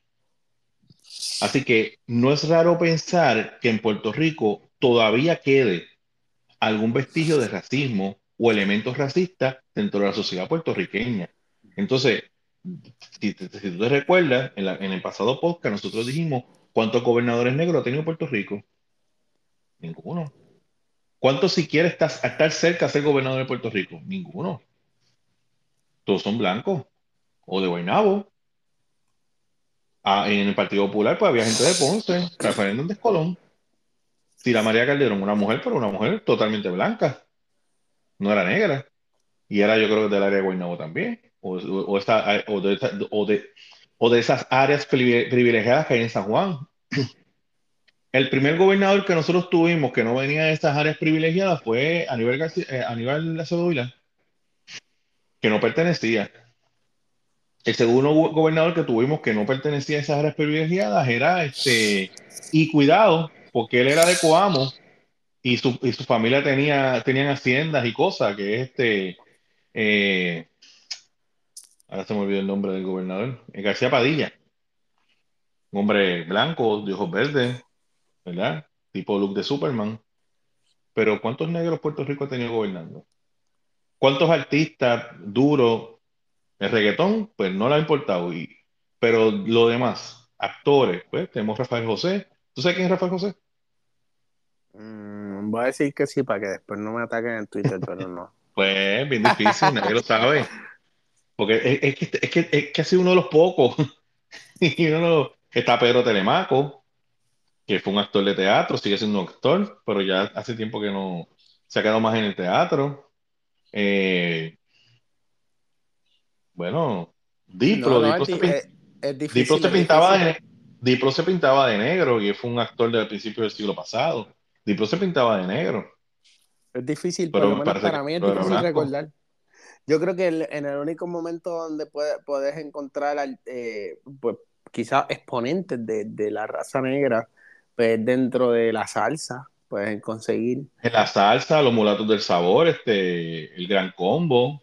Pero fuera de este, eso, fuera de eso, actores no. reconozco mucho, eh, políticos no reconozco mucho. Y eso es un ritmo eh, callejero, porque la salsa fue un ritmo callejero. Exacto. Igual que, técnicamente es algo moderno. A pesar de que para la gente sea la salsa viejo, es algo moderno en los tiempos potes. porque ahora todo, el mundo baila, ahora todo el mundo baila salsa, pero eso por allá por los 50 no era como ahora. Eso eran cafetines y, y, barras de mala muerte que tocaban salsa. O sea, que te estaba, En, este, en este cafetín te está tocando Héctor Lavoe. Hoy yo mataría porque resucitaran a Héctor Lavoe y poder ver, ir a un concierto en vivo de él pero eso era un cafetín y no es un fulano ahí se llama Héctor Lavoe. que después ya bajando la década de los 70, pues ya entonces todo ah, Héctor Lavoe, ¿sabes? La bestia. Pero no era así. La leyenda, la leyenda. Que es mejor que Bad Bunny, todo el mundo, todo el mundo lo sabe. Bueno, seguimos, aquí. La, la esclavitud Pero en Puerto Rico. que Michael Jackson. ¡Ah! jamás, jamás, jamás. Mira, la, el sistema de plantación, pero sobre todo el sistema esclavista, porque la plantación siguió después de la abolición de la esclavitud, pero bajo dentro de otros parámetros. La esclavitud estuvo en Puerto Rico desde 1522 hasta el 1873. Son 351 años de un sistema esclavista, de plantación esclavista. Pues no es ridículo pensar que a lo mejor en Puerto Rico no haya un, racismo tan directo como, pasa, como pasaba en Estados Unidos, que después de la abolición de la esclavitud, en el 67, que ellos la abolieron primero que nosotros, en el 67, y después establecieron las leyes Jim Crow, donde se, juntos pero no iguales, o sea, vamos a separarnos. Yo cuando vine, eh, eh, tenía que sacar la licencia para de, maestro para el estado de aquí de Arkansas, pues ellos hablaban sobre un individuo, un senador, ahora se me escapa el nombre de él, que él decía, yo soy un feliz y orgulloso segregacionista. Y estoy orgulloso de serlo. No los quiero cerca de mí. Y de la misma forma que ahora con las vacunas aparecen todos estos constitucionalistas diciendo a mí no me pueden obligarme a ponerme una vacuna, en aquellos tiempos aparecían constitucionalistas diciendo a mí no me pueden obligar a mandar un hijo mío a una escuela donde hay negros. Así. Y venían los tipos bien serios con su lacito y explicaban y decían, eso es tu derecho. ¿Me entiendes? Y aquí para meter, para meter a los muchachos en las escuelas con blanco, eso fue una lucha cañona. A nivel de que tuvieron que meter la Guardia Nacional, la Escuela Superior de, Arkansas arriba en, en Little Rock, aquellos tuvieron que llegar a la Guardia Nacional para obligar al gobernador para que le diera acceso a niños negros a esa escuela. ¿Tú imaginas cómo se debe sentir ese niño metido en esa escuela, ese niño negro? Y viendo a esos nenes, mirándolo con odio. Pero claro, en, en, Estados Unidos se dio de esa manera. Yo creo que en Puerto Rico no fue así. Yo creo que el puertorriqueño fácilmente, a lo mejor al principio, pues pudo haber sus resistencias, pero hay que estudiar bien la historia porque uno no sabe todo, sabe, si uno estudia la historia, uno puede ver las maneras y las formas donde el racismo se vio y se manifestó. ¿Me entiendes? Cuando yo hablé con esta ministra del, de, esto fue allí en el Centro de Estudio Avanzado, y ella me hablaba sobre, porque a mí me extrañó mucho, porque ella explicó cómo, cómo los españoles llevaron la, esclavitud, y yo empecé, yo, pero yo era benévolo, porque, por ejemplo, el, el español permitía que el negro tuviera sus familias y todo lo demás, ¿verdad? Entonces yo, pues, tengo que preguntarle, ¿verdad? Y le, y le digo, ella era cubana, del, del, ella era ministra de, me parece que era ministra de Cultura del gobierno cubano. Brutal hablar con ella, ¿verdad? Me encantó. Pues ella dijo, no, no, no, no, no malinterprete. Ellos eran tan malos como los demás, pero ellos sabían cómo trabajar mejor con el africano, con el negro. Y por eso es que tomaba esta, esta esas determinaciones para que el africano les, les rindiera más. Pero eran igual de crudos, de malos, o sea, era una cosa horrible. ¿Sabes qué? ¿Sabes? Mala mía por cambiarte el tema. No te voy a cambiar el tema, tiene que ver con eso. Pero yo siento que en el futuro eso va a pasar con las máquinas. Yo siento que el trato, o sea, para mí, yo siempre lo he visto así, como que el blanco antes veía al negro como una máquina. ¿Me entiendes? Como que no, él está hecho para hacer esto. Y es como que no, mamá bicho es un ser humano. ¿Me entiendes lo que te quiero decir? Mala mía por la palabra mala. Tú sabes que aquí no se utilizan palabras malas. Pero, pero, o sea, a mí no, yo no promuevo las palabras malas, por si acaso. O sea, los dos no promueven las palabras malas. Eh, pero yo, yo cuando cuando te estoy escuchando y cuando lo veo, yo siempre digo, es que esos blancos pensaban que los negros eran máquinas de trabajo, ¿me entiendes? Literal, eso es lo que pensaban. Ah, no, eh, pasó un tiempo para que la Iglesia Católica entendiera que los indígenas tenían alma. Así. Hay, hay un papa que se expresa y dice, oye, este, el, el, el indígena piensa, por lo tanto tiene alma. Eh, eh, y eso lo explica Isaac Gondru en su, en su, en su ensayo Semántica Fugitiva, que eso vamos a leer ya mito que hay un sistema ideológico que se establece para poner que el europeo es grande y las demás razas son inferiores. Y dentro de los pensamientos es Europa, los europeos son los únicos que tienen alma. Los demás no tienen alma. ¿Entiendes? O, o, conceptos eh, fisiológicos eso lo utilizó Hitler. Hitler dijo que ellos eran una raza avanzada evolutivamente y por lo tanto, como dentro del sistema evolutivo de Darwin, eh, las razas superiores, ¿verdad? Es porque logran eh, ascender, ¿verdad? Y, sobrevivir hasta el reto, pues ellos tienen, si tú no puedes vencerme a mí, pues quiere decir que la naturaleza dijo que tú no ibas a vencer. O sea, pues yo ese mito rompe cuando Jesse Owens va a las Olimpiadas ahí en Berlín y se tala a todos, a, todos los blancos aquellos que, estaban corriendo. ¿Qué, hablaste de raza superior? No, y lo, y lo más brutal es que si cuando tú vas a África, eh, los hombres más rápidos del mundo son africanos. Los hombres más fuertes del mundo son africanos. Los hombres más inteligentes del mundo eran esclavos. Eh, o sea, los esclavos los utilizaban de calculadora. Yo no sé si la gente está consciente de eso. ¿Me entiendes? Como que para que tú, para que tú veas cómo es lo, lo, lo, a mí, yo, y le doy gracias a Dios de que me dio la oportunidad de, de, de no tan solo vivir en un lugar donde la constitución defiende mis derechos y mi libertad de expresión, sino que, que, también le doy gracias a Dios de darme la oportunidad de vivir en un lugar donde no se me discrimine por mi color, porque yo soy un morenito. ¿Me entiendes lo que te quiero decir? Pero realmente es, cuando tú me hablas de esto, a mí me encanta porque yo estoy cogiendo aquí una clase de historia contigo y me parece tan loco, brother. Como que el, el, el que literalmente los negros hacían todo, eran la mano de obra. Ellos, lo, lo, lo, los europeos eran los administradores, técnicamente. ¿Me entiendes lo que te quiero decir? Pero la mano de obra era el, el moreno es como que, diablo, brother, hoy en día, en el siglo XXI, pues obvio que tú dirías, pues mira, no, pues, si el que está haciendo la mano de obra es el que está haciendo el trabajo, ¿me entiendes?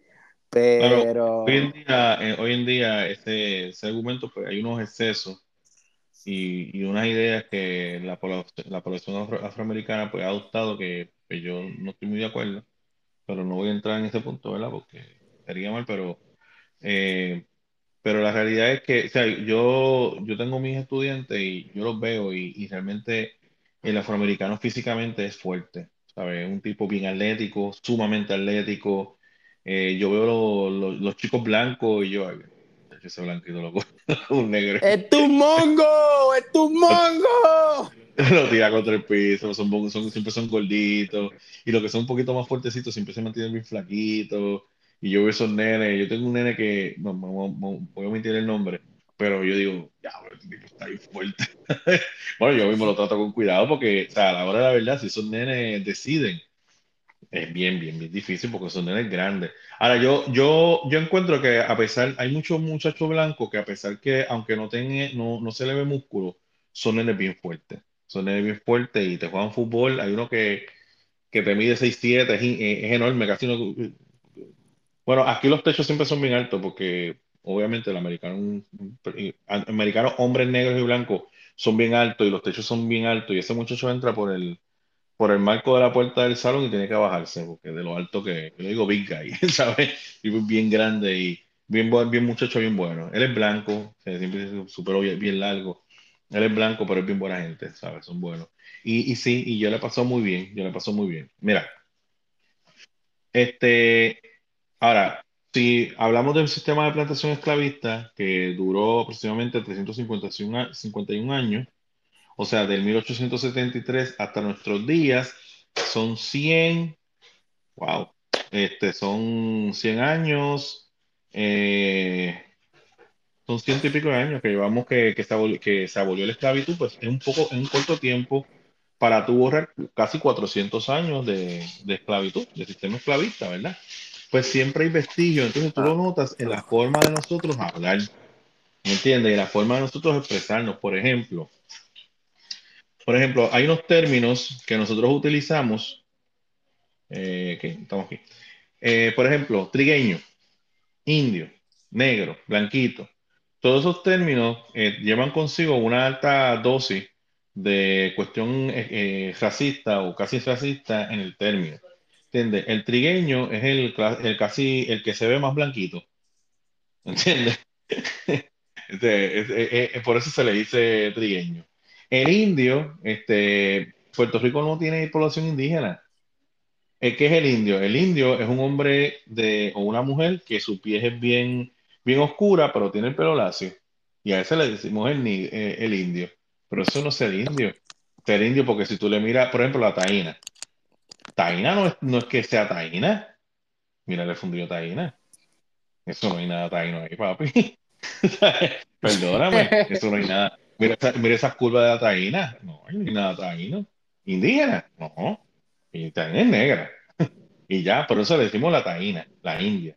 Pensando, ¿por qué? ¿Por qué, pensamos así? Porque, porque Ricardo Alegría hace unos años atrás empezó a hacer unos documentales para el pueblo de Puerto Rico poniendo población indígena, pero la, la ponía con un montón de mujeres de tez negra, pero lacio, diciendo que así eran nuestros indígenas. Y no, nuestros indígenas no fueron así. Nuestros indígenas asiáticos, que eran caras asiáticas, porque los indígenas de nosotros y de toda América Latina y de Estados Unidos llegaron de Asia, no llegaron de África. Pues todos eran así. Este, la palabra negro, ¿ok? Que aquí en Estados Unidos, cuando dije la primera vez en mi salón negro en Spanish, what you say, mister? Yo, negro. Confundieron con la otra palabra, con la palabra con él, que no se puede decir. ¿Entiendes? Yo, no, no, no, no, no. Me está, me, está interpretando. Negro es el color. Dice de color, negro, ¿ok? Entonces ahí ellos entendieron. Yo le dije, mira, yo soy tan negro como tú. Y que no vengas a decir que yo soy racista, porque no lo soy. Mi abuela era bien negra, así que. Y blanquito. Este, todas estas palabras nos hablan de cuestiones fenotípicas. El asunto fenotípico tiene que ver con los rasgos que nosotros tenemos. Ah, ese es trigueño, ese es blanquito, ese es negrito, etc. El utilizar la palabra negrito en diminutivo es para evitar decir una persona negra. Muchas personas leen negrito, pero es para evitar, es suavizar el concepto. No, pero él es negro, acabó. Tú eres negra y ya. Este, pero también eh, estas palabras encierran otras consideraciones sociales, como por ejemplo, blanquito. ¿Qué es un blanquito en Puerto Rico, mano? Ah, tú eres un blanquito. ¿Qué es un blanquito? Un blanquito, un chido, un, chamaquito que, bueno, viste, es lo que pasa es que en Puerto Rico somos mestizos. Un blanquito puede tener una nariz de negro en Puerto Rico. Un blanquito puede tener el pelo rizo en Puerto Rico. Pero cuando nosotros hablamos de la palabra blanquito, siempre pensamos en una persona que tiene dinero, un guaynabito, ¿verdad? Ah, ese es un blanquito. Ah, sí, sí, sí, sí. Va mucho con el estatus, es verdad, es verdad. Es la cosa. Es más, en Puerto Rico nosotros tenemos un, tipo de slang, como que si tú eres un negro que no eres calle, te dicen que tú eres medio guaynabito. Y guaynabito es que eres un blanquito. Ah, tú eres un negro que te comporta como los guaynabitos. Y es como que pues estás diciendo que es un blanquito, en pocas palabras. Fíjate, a, el guayna. El guayna es blanco. ¿Cómo le dicen guayna? Eh, él, se está, él se está vacilando el mismo. Porque eso es lo que está haciendo. Él se está vacilando el mismo. Cuando se pone el nombre de guayna. Pero él es un blanquito. ¿Entiendes? Entonces ahora tú ves que el reggaetón, que empezó con gente negra, como Don Omar, mira cómo se ha blanqueado el reggaetón. Con el tras teniendo un guayna. Pelito lacio, blanquito, bonito, good looking. ¿Entiendes? O tener un Bad Bunny, lo que pasa que Bad Bunny tiene el pelo rizado. Y ahí se le ve la. Se le ve la. poner un blanquito también. La raza, se le ve la, se le ve la raza africana. ¿Ok? Mira, ya mismo se va a caer, pero seguimos, ¿viste? Ya tengo, me quedan como cuatro minutos, pero seguimos, ¿ok? Te tiro el enlace otra vez porque no, no, no acabo el tema. Me falta todavía. Esto está duro, tres horas, Batuac. ¿Qué pasó? Papi, para que, pues, que, es que cuando Manny está aquí, esto cambia, brother. De verdad que la dinámica cambia. ¿Qué vamos a hacer? Que me está agotando la batería de la, de la computadora y no tengo el cargador, lo dejé en la escuela. Pero está bien porque yo, yo estoy con el teléfono. Pero para el PowerPoint, pues no, no tengo. Ok, pues entonces blanquito puede ser este también el blanquito se le dice a la persona que se ufana de tener dinero, pero no lo tiene. Ah, este se cree un banquito. ¿Verdad que sí? Que, eso lo ha dicho. Ahora, cuando tocamos el tema, o sea, no necesariamente ser blanquito, que eso fue el punto que tú trajiste, no necesariamente ser blanquito es porque es blanco. Hay muchos trigueñitos que se creen blanquitos, ¿verdad? Y mucho que no, que mucho que no, que no camina por la línea, ah, pero es que tú te crees un blanquito. Sé que, estamos, sé que estamos cortos de tiempo, pero yo quiero estar bien claro. O sea, aquí, si tú tienes flow de blanquito, lo primero que te dicen, mere, canto, te dicen una palabra mala. Si tú tienes esto, aquí ven un blanco, blanco de padres blancos, de que papá blanco, mamá blanca, abuelo blanco, abuela blanca. Eso es casi imposible en PR. Es casi imposible. O sea, aquí hay una Menos que, a menos que tú lo determines, ¿sabes? Eso todo depende a menos que tú lo determines. Eh, y esto, esto es complicado. Ah, yo sé que hay familias. Por ejemplo, si tú vas a los Hernández Colón, ¿qué negro hay allí? No hay ninguno. Ellos todos se casan, ¿verdad? O sea, si tú miras a Pablo José, que es el nieto, tú miras a la mujer que se casa con Pablo José, una mujer bien blanca. Lo único que tienen negro es la goma de los carros. Yo no sé si lo hacen a propósito, pero recuérdate que eso también hay un grupo selecto, de que ellos, en una clase élite que se reúnen entre ellos, las familias se ven, ¿me entiendes? Y se van conociendo, es un grupo eh, eh, privilegiado, que son los que quieren gobernar el país, ¿verdad? ese, a mí me da gracia porque se está hablando de, los cupones y del wiki y todas esas cosas, y que eso lo trae el ELA, pero él es parte de unas clases privilegiadas donde acumulan capital, donde hay unas producciones, pero le quieren evitar esas producciones a otras, pero eso es otro tema. Eh, negro, cuando nosotros decimos negro, mira negro o mira negra, muchas veces la persona a la cual tú nombras negra es negra. No, muchas veces es cariño que tú le expresas a esa persona. Es un comentario, ay negro, ay negra. ¿Entiendes? ¿Sabes? No necesariamente encierra el color de la piel de la persona. Negro bello se usa mucho aquí. Pero nosotros lo usamos mucho. Los puertorriqueños utilizamos mucho la palabra negra. O, por ejemplo, cuando le decimos a nuestra, que tomando esto para, para ampliar el concepto, cuando nosotros le decimos a nuestros padres, los viejos, pero son personas de 50 años, ¿por qué le decimos viejos? Pues eh, es, una, es, una, es una, una, expresión de cariño que nosotros utilizamos. ¿Okay? Eh, en este ensayo se discuten unas, este, se aborda el tema de la raza, ¿entiendes? Eh, la raza, en un principio, tuvo unas connotaciones negativas. ¿Ok?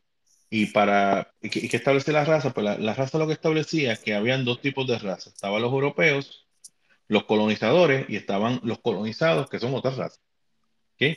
Entonces, lo que determinaba era que estaban los otros, eh, ok, la profesionalización de la antropología y su legitimación como ciencia social estuvieron ligadas íntimamente a la creación de tipologías raciales que diferenciaban a los europeos de los otros colonizados, denominados como no blancos, salvajes y primitivos.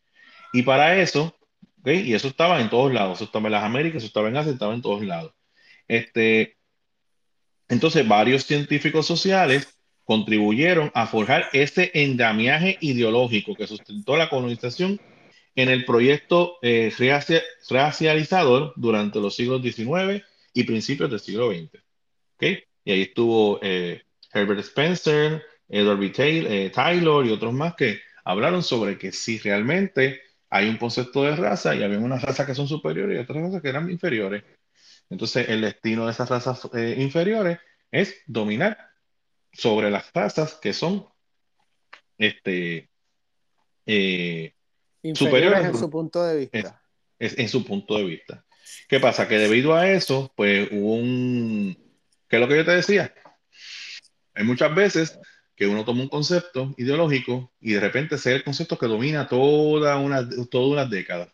Entonces de repente vienen unas personas y vamos a hacer una, vamos a hacer una investigación y vamos a ir allá a ver qué, qué, qué esa gente estaba pensando. Entonces cuando te vas al análisis de lo que ellos están pensando, yo, qué locura esa gente está pensando.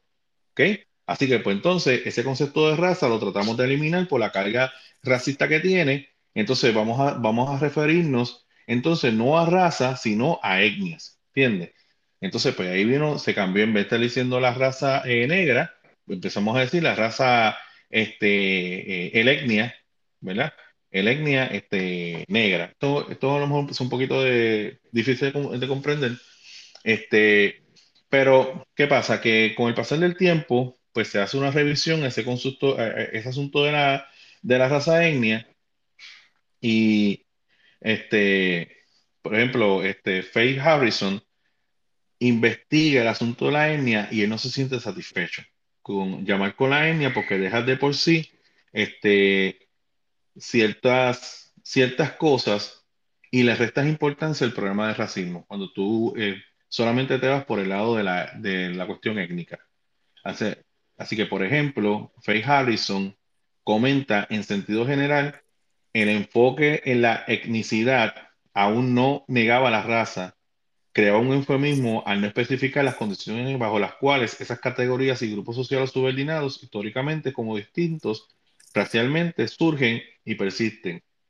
Entonces, por eso entonces que se retorna otra vez a la raza. Hay personas que, por ejemplo, este, esta señora, este, Izar, ella retorna a la raza porque, pues, porque ella, siente que a lo mejor la etnia como que deja de lado la cuestión de, de racismo. De la cultura. Sí, exacto. Eh, eh, que deja de lado el racismo. Habiendo visto todo esto, habiendo analizado todo esto, ¿sabes? Decir que no hay racismo en Puerto Rico, pues yo creo que estamos mintiendo. Realmente sí. puede haber, puede haber unas ciertas manifestaciones eh, por ejemplo, yo tuve una amiguita cuando yo era jovencito. O sea, yo, yo no, ¿sabes? Yo no, yo no lo sabía, pero yo sabía que había unos lugares donde yo no podía ir. Porque yo sabía que mi color de piel no, no era parte de eso. Y cuando llegaba a este lugar, todo el mundo miraba yo. O sea, se me quedaba mirando, ¿por qué me mira? ¿Me entiendes? ¿Sabes? Habían unos colegios que yo pasaba y cuando yo pasaba por el colegio, veía que todos eran blancos. O sea, si yo pasaba por San Ignacio, todos eran blancos. Una rubia eran bien bonitas. Pero si yo, si yo decidiera ir a la casa de esa nena a cortejarla, cuando yo tenía mis 14, 15 años, el papá de la casa me iba a mirar, ¿de dónde salió ese tipo? Pero esa es envidia. Esa es envidia. Porque nosotros tenemos un malangón. Un malangón que viene de África que no tiene ningún blanco. a, lo que, a lo que yo me refiero es que, a lo que yo me refiero es que. Perdón, Rubén, perdón, perdón, que vacilando. a, lo, a, lo, que yo me refiero es que tal vez nosotros que, que yo, ¿sabes? Ella, ella en su investigación, ella dice que ella fue a Ponce y fue a una región donde había un, un gran componente de afrocaribeños. Y ella contaba que ellos como, como grupo social sí sintieron el peso del racismo. Ellos eran negros y ellos sí sintieron el peso del racismo. Y de alguna forma, pues eh, ellos sintieron la manifestación eh, de racismo en expresiones, en comentarios que le hacía la gente, en cuestiones que se hablaban. Este, también ellos, ellos hablaban de que cuando ella era más, ella era una ancianita, pero cuando ella era más joven, por allá por los años 40 y 50, ya sintió el peso del racismo y que había gente que la rechazaba, ¿ok? Y que, que, que yo no sé si, ¿sabes? Por lo menos de adulto, y yo no sé si tú compartas eso conmigo, porque tú, más, tú y yo más o menos somos del mismo color de piel. De adulto, yo nunca he sentido que en Puerto Rico alguien me rechace por ser negro. Ahora, te voy a explicar algo. Cuando yo empecé en la iglesia, me recuerdo, pues hicieron una obra en, en San Juan, en un tipo de pantomima. Entonces, había mucha gente envuelta, ¿verdad? Entonces, eh, uno iba a ser el diablo y el otro iba a ser Dios. Tú sabes que fue el diablo, ¿verdad? Claro. Y Jesús nunca es moreno tampoco. Jesús Y fue que los mi árabes son, y, y que los árabes todos son de nuestro color, son morenitos. O sea, Jesús era moreno, eso todos lo sabemos. Pues mi pana, que era un tipo de seis pies, alto blanco, lo más bonito. Él fue Jesús y yo fui el diablo, bro.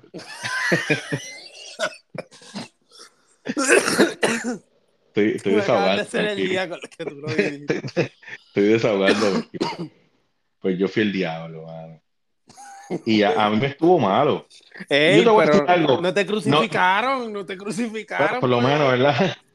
Yo, yo, yo- yo no te voy a decir que eh, no, yo me sentí, no, te voy a decir con todo el corazón. Yo nunca había hablado de esto en mi vida.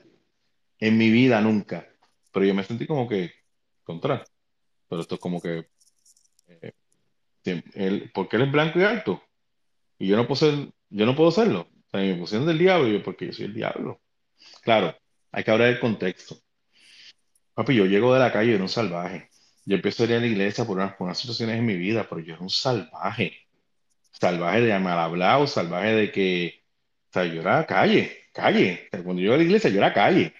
Que tal vez por, por esa apariencia que yo tenía, pues, pues muchas, pues, dijo, pues, tú se adapta, ¿verdad? Al, al- al modelo, al modelo. Yo tengo un pelo largo, una moña ahí que, porque yo tengo el pelo bien, yo tengo el pelo bien africano, bien rizado. Entonces me dejaba el pelo largo y lo que tenía el, el, el playero que se usaba en aquellos días, por aquellos difíciles años 80 y 90, pues yo tengo un playero ahí que lo que tiene una moña ahí atrás y qué sé yo, y después yo me recorté todo eso y empecé a peinarme para el lado, bien, bien good, good boy, pero lo que yo tenía un peinado de, de salvaje, yo un salvaje. Y a lo mejor por eso, pues, dicen, pues, pues, este, este se adapta muy bien al, al, al- al modelo de lo que nosotros queremos. Pero ese es racismo. Pero de alguna forma sí se expresa el, se expresa el racismo. Y yo dice, pero ¿por qué yo tengo que ser el, por qué yo tengo que ser el diablo? Y Bueno, no, yo- no lo es. Yo te voy a dar mi la Biblia- opinión. La Biblia dice que, que, que el diablo se disfraza de ángel de luz, de luz. O sea, que él puede ser el blanco bonito. Eso, eso nosotros lo sabemos, ¿me entiendes? O sea, y a lo mejor el que se vea más, más- más- con cara de más malo es, es el bueno. Pero, pero sí, este, y a veces yo me sentía, o sea, que la gente sí, pero, pero yo no puedo decir que sea racismo, tal vez que las personas no me conocían muy bien. Ahora, yo no puedo hablar tampoco estupideces. Porque, por ejemplo, yo tuve unas situaciones bien personales y yo no, yo no pude vivir más en casa de mami y la familia del pastor, la familia, los, los papás del pastor me acogieron en la casa. Y, o sea, que a veces uno, uno se plantea unas estupideces, pero a veces uno tiene que mirar todo el big picture, porque esta familia me acoge sin conocerme muy bien, lleva un año conociéndome, me da la llave de la casa y me dice, ahí está tu casa, ese es tu cuarto, eh, y nada, y cuando estés más ready, pues me avisa, pues entonces tú, tú te vas por tu cuenta. Y yo tuve mi trabajito en Río Piedra, me levantaba a las 4 de la mañana para ir a trabajar, eh, volvía, cerraba, tú sabes que también uno puede, uno puede irse por un lado estúpido, pensar en esa sanganería, ¿verdad? Y, y no ver que realmente había gente que confiaba en mí, a, a pesar de mi trasfondo eh, socioeconómico, que venía de un caserío, y a pesar del color de mi piel, ¿verdad? Eh, porque ese mismo que hizo de Jesucristo es el hijo de, de- la mamá del pastor, ¿me entiendes? Y ellos son, ellos son- una, gente bien buena conmigo. O sea que no se puede hablar de estupideces que no son y es estúpido. Yo, yo, yo creo, yo creo que, que también, yo pues dando mi opinión aquí, pues yo creo que también eh, la única cosa que yo te puedo decir que yo he recibido de, de, racismo es el, la asociación a la falta de, de no civilización, sino como que cuando se forma un alboroto, vamos a decir, te voy a poner un punto, buenísimo aquí en Puerto Rico. Cuando se hace aquí una huelga, se le dicen los pelú. Yo lo he dicho, yo lo he dicho aquí. ¿Me Sí. entiendes? Y, y- y es como, ¿qué tú quieres decir? Que todo lo que tenga que ver con protesta, todo lo que tenga que ver con contracultura, significa que tiene que venir de la raza negra o de la... Y es como que en esa parte sí yo te puedo decir que es, es- es verbal, de aspecto verbal. He visto un poco de racismo de, de- Puerto Rico, igual que vamos a decir, yo he visto personas morenas que sí se, se, se, se ponen ariscas porque no las estás tratando quizá con lo que ellos quieren, no que le está faltando el respeto. Vamos a decir, no, voy a hablar con la situación. Eh, tú vas a un, un- mi trabajo, vas a mi ex trabajo, que era CBS, y tú me dices, ah, pues eso dice tal precio. Y pues la persona está defendiendo el derecho de que, mira, eso estaba en un, en un precio equivocado, pero no te lo van a decir tranquilo, te lo van a decir encabronado. Voy a decir la palabra así. Y supe escuchar expresiones como que, ah, es que los negros son así. ¿Me entiendes? Uh, uh, wow. Como que, como que el negro es peleón, es controversial. Y yo siento que eso es un poco de racismo, sí. Yo siento que eso es una falta de respeto porque hay muchos negros civilizados. Muchos negros civilizados, hay muchas personas bien estudiadas.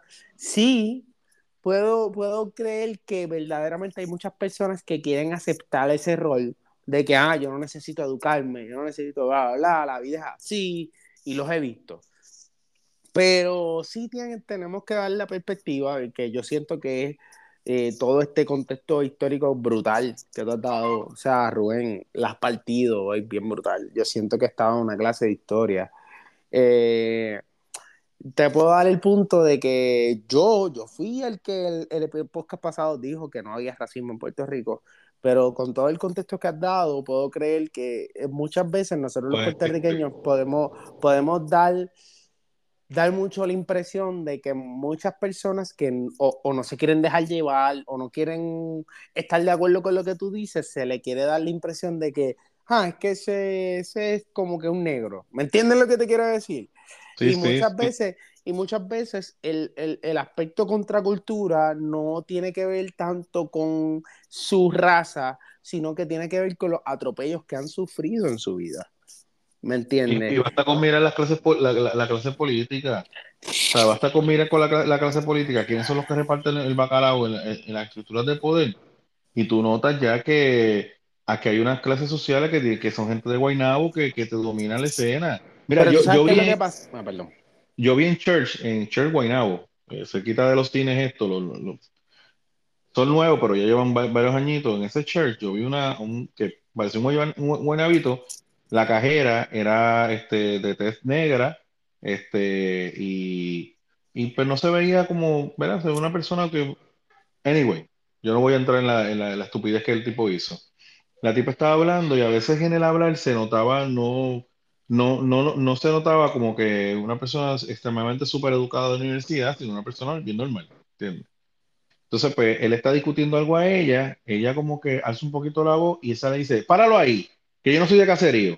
Así le dijo. Y ¿qué, qué dijo ese tipo ahí? Páralo ahí, que yo no soy de caserío. Yo no soy como tú. Yo, pero ¿y qué es eso? Es una cosa que yo, pero, ¿cómo? ¿Sabes? se da. Entonces también en Puerto Rico hay mucho discrimen por cuestión de lo que tú ganas.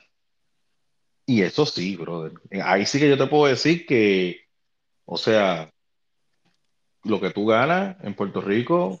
Bueno, eso se ve, eso se ve. Los artistas, los mayores artistas del país son una, máxima expresión del, del, del, del, pilfarro financiero. No son buenos administradores del dinero. O sea, son personas que se compran cosas caras, andan con cadenas, andan con pantallas. Es que la necesidad de expresarle a los puertorriqueños, no, yo tengo dinero, yo tengo dinero. Y es la inquietud de que el puertorriqueño siempre está pendiente al estatus. Estoy contigo, Rubén. Tienes toda la no razón. no, no, enseñan a la gente a invertir. Te enseñan. Eh, bueno, el mismo eh, Wisin Deli le hizo una entrevista cuando hablaban sobre ese tema y él dijo: Mira, los momentos donde nosotros más cadenas enseñábamos, era el momento donde más pelados estábamos. Y sabes que eso es una problemática, no lo digo por el cuestión del género, no tengo toda la información, pero eso es una cuestión, una problemática no tan solo puertorriqueña, sino una, una, una problemática suramericana. O sea, tú ves los artistas de reggaetón y los artistas que vienen de abajo que, que, que tienen que mostrar. Yo he sabido escuchar podcasts como, voy a decir nombre porque verdaderamente quiero darle respeto a las personas que han dado la información. Eh, Obi, que es un trapero de los nuevos, de los chamaquitos nuevos, que él lo ha dicho, mira, yo he tenido que comprar constantemente ropa nueva para que la gente no sienta que tenga la misma ropa. Y yo, pero ¿qué carajo importa que tú andes con la misma ropa cuando tú eres un artista? Pero pues, esa impresión de que no, si no lo coge la Comay y lo pela y le dice, dale pecha la ropa, porque yo la he visto. Y, ahí es que... no lo critica, ah, siempre tiene el mismo traje. Y ahí es que Bad Bunny, yo he visto así, yo no voy a cambiar, si no te gusta, no tienes que mirar. Exactamente, pues, entonces pues, ¿qué pasa? Cuando un gobernador se, por ejemplo, tú tenías un tipo que cambiaba la ropa todo el tiempo, que tenía relojes caros, que tenía zapatitos caros, ¿cómo lo tenía? Ah, porque era un corrupto, el, alcalde de Cataño, el Cano Delgado, como se llame, ¿eh? Y con zapatito italiano. Pero era producto de qué? De corrupción. Entonces el tipo que no se está gastando un peso en, ropa porque a lo mejor tiene su situación eh, eh, económica, aún siendo gobernador, pues, ah, pues, cámbiate del traje. Chicos, ¿para qué? Mira, a la hora no, no, hay forma de hacer feliz a la gente. Y, y, y, sí, y sí, en Puerto Rico tal vez de una manera escondida, tú sabes, a mí nunca me estuvo malo, a mí en la iglesia me decían el negro, negro. Porque ahora yo me, yo me blanqueo bastante, pero cuando llegué a la iglesia yo era bien negro, bien negro, bien negro, quemado, estaba quemado. Me decía negro, a mí no me molestaba. Yo amo estar morenito. Yo cuando voy a la playa lo primero que hago es ir allá al sol. Y mi novia me dice, pero chico, montemos blog Y yo, pero qué carajo tú hablas, si lo más, lo más cabrón es cuando uno se ve así, bien morenote. ¿Entiendes? Para mí ser moreno es cool. A mí me encanta, a mí me encanta. Yo, yo, no me, yo me veo y no me reconozco. Yo, pero ¿qué es esto? Esto está blancura, a mí no me gusta. Este, no, no me gusta, ¿verdad? Y me, me, yo me decía negro, en negro. Entonces, pues ya yo, ya, yo, yo tenía otro pana que él era negro como yo. Entonces, pues yo le decía negro y él me decía negrito y yo le decía negrito. ¿Me entiendes? Y, pero no es, ¿sabes? Si a mí, si tú me preguntas a mí que si a mí me molesta que me digan negro, yo estoy orgulloso de mis raíces, de quién yo soy. Y yo soy feliz siendo negro, o sea, soy un hombre más feliz, yo no tengo ningún tipo de problema. Feliz, o sea, soy negro, soy negro, eso, yo lo acepto. Por eso que yo no entendí cuando ella dijo que ella era la muchacha que analizamos la otra vez, Alondra, porque tú dices que tú te, ¿cómo era? Te, te autopercibes negra. Yo, chica, tú eres negra, mírate la cara, eres negra. Chico, es la mierda esta, sea. Es, la mierda esta de, de, de, las autopercepciones y que yo me identifico como tal y como cual. Mi gente... yo, no creo, yo, no, yo no creo que ella tenga problemas con ser negra. No creo. No. Pero es vocabulario. Decirlo, pero digo algo que no tiene que decirlo. Yo creo que ella yo soy una mujer negra. igual, que Ana, igual que Ana Irma Lacen, ella es una mujer negra no hay forma, ¿sabes? No hay forma. Si ella dice que yo no soy negra, no, sí. Lo que pasa es que en Puerto Rico, y, ahí voy con el punto, un punto que tú trajiste, en Puerto Rico el mestizaje es tan alto, es tan alto que la gente no sabe qué es. ¿Me entiendes? Porque si tú vas a alguna abuela, como tú dices, ¿sabes? Y yo me recuerdo que para cuando yo era niño, tú no estabas vivo, porque eso fue los 80. Cuando yo era niño, había una, una, una promoción del gobierno que estaba trabajando con el tema de las razas y decía, ¿y tu abuela dónde está? ¿Me entiendes? Ya desde allí se viene trabajando de que, mucha, de que, de que a veces nosotros, por, por, la cuestión de, del, del, del mestizaje, nos olvidamos de nuestras raíces negras y solamente le damos énfasis a las raíces españolas.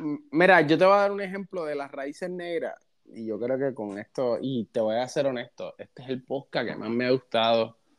Eh, siento que ha quedado brutal, brutal, brutal, me encantado.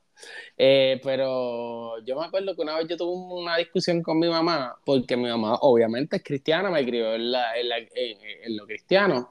Y, brother, la raza negra está tan impregnada en el puertorriqueño que yo cantaba, por, y no por joder, era simplemente que yo escuché tanto esa canción que yo la cantaba pensando que era una canción normal, la de que iba chango Oh.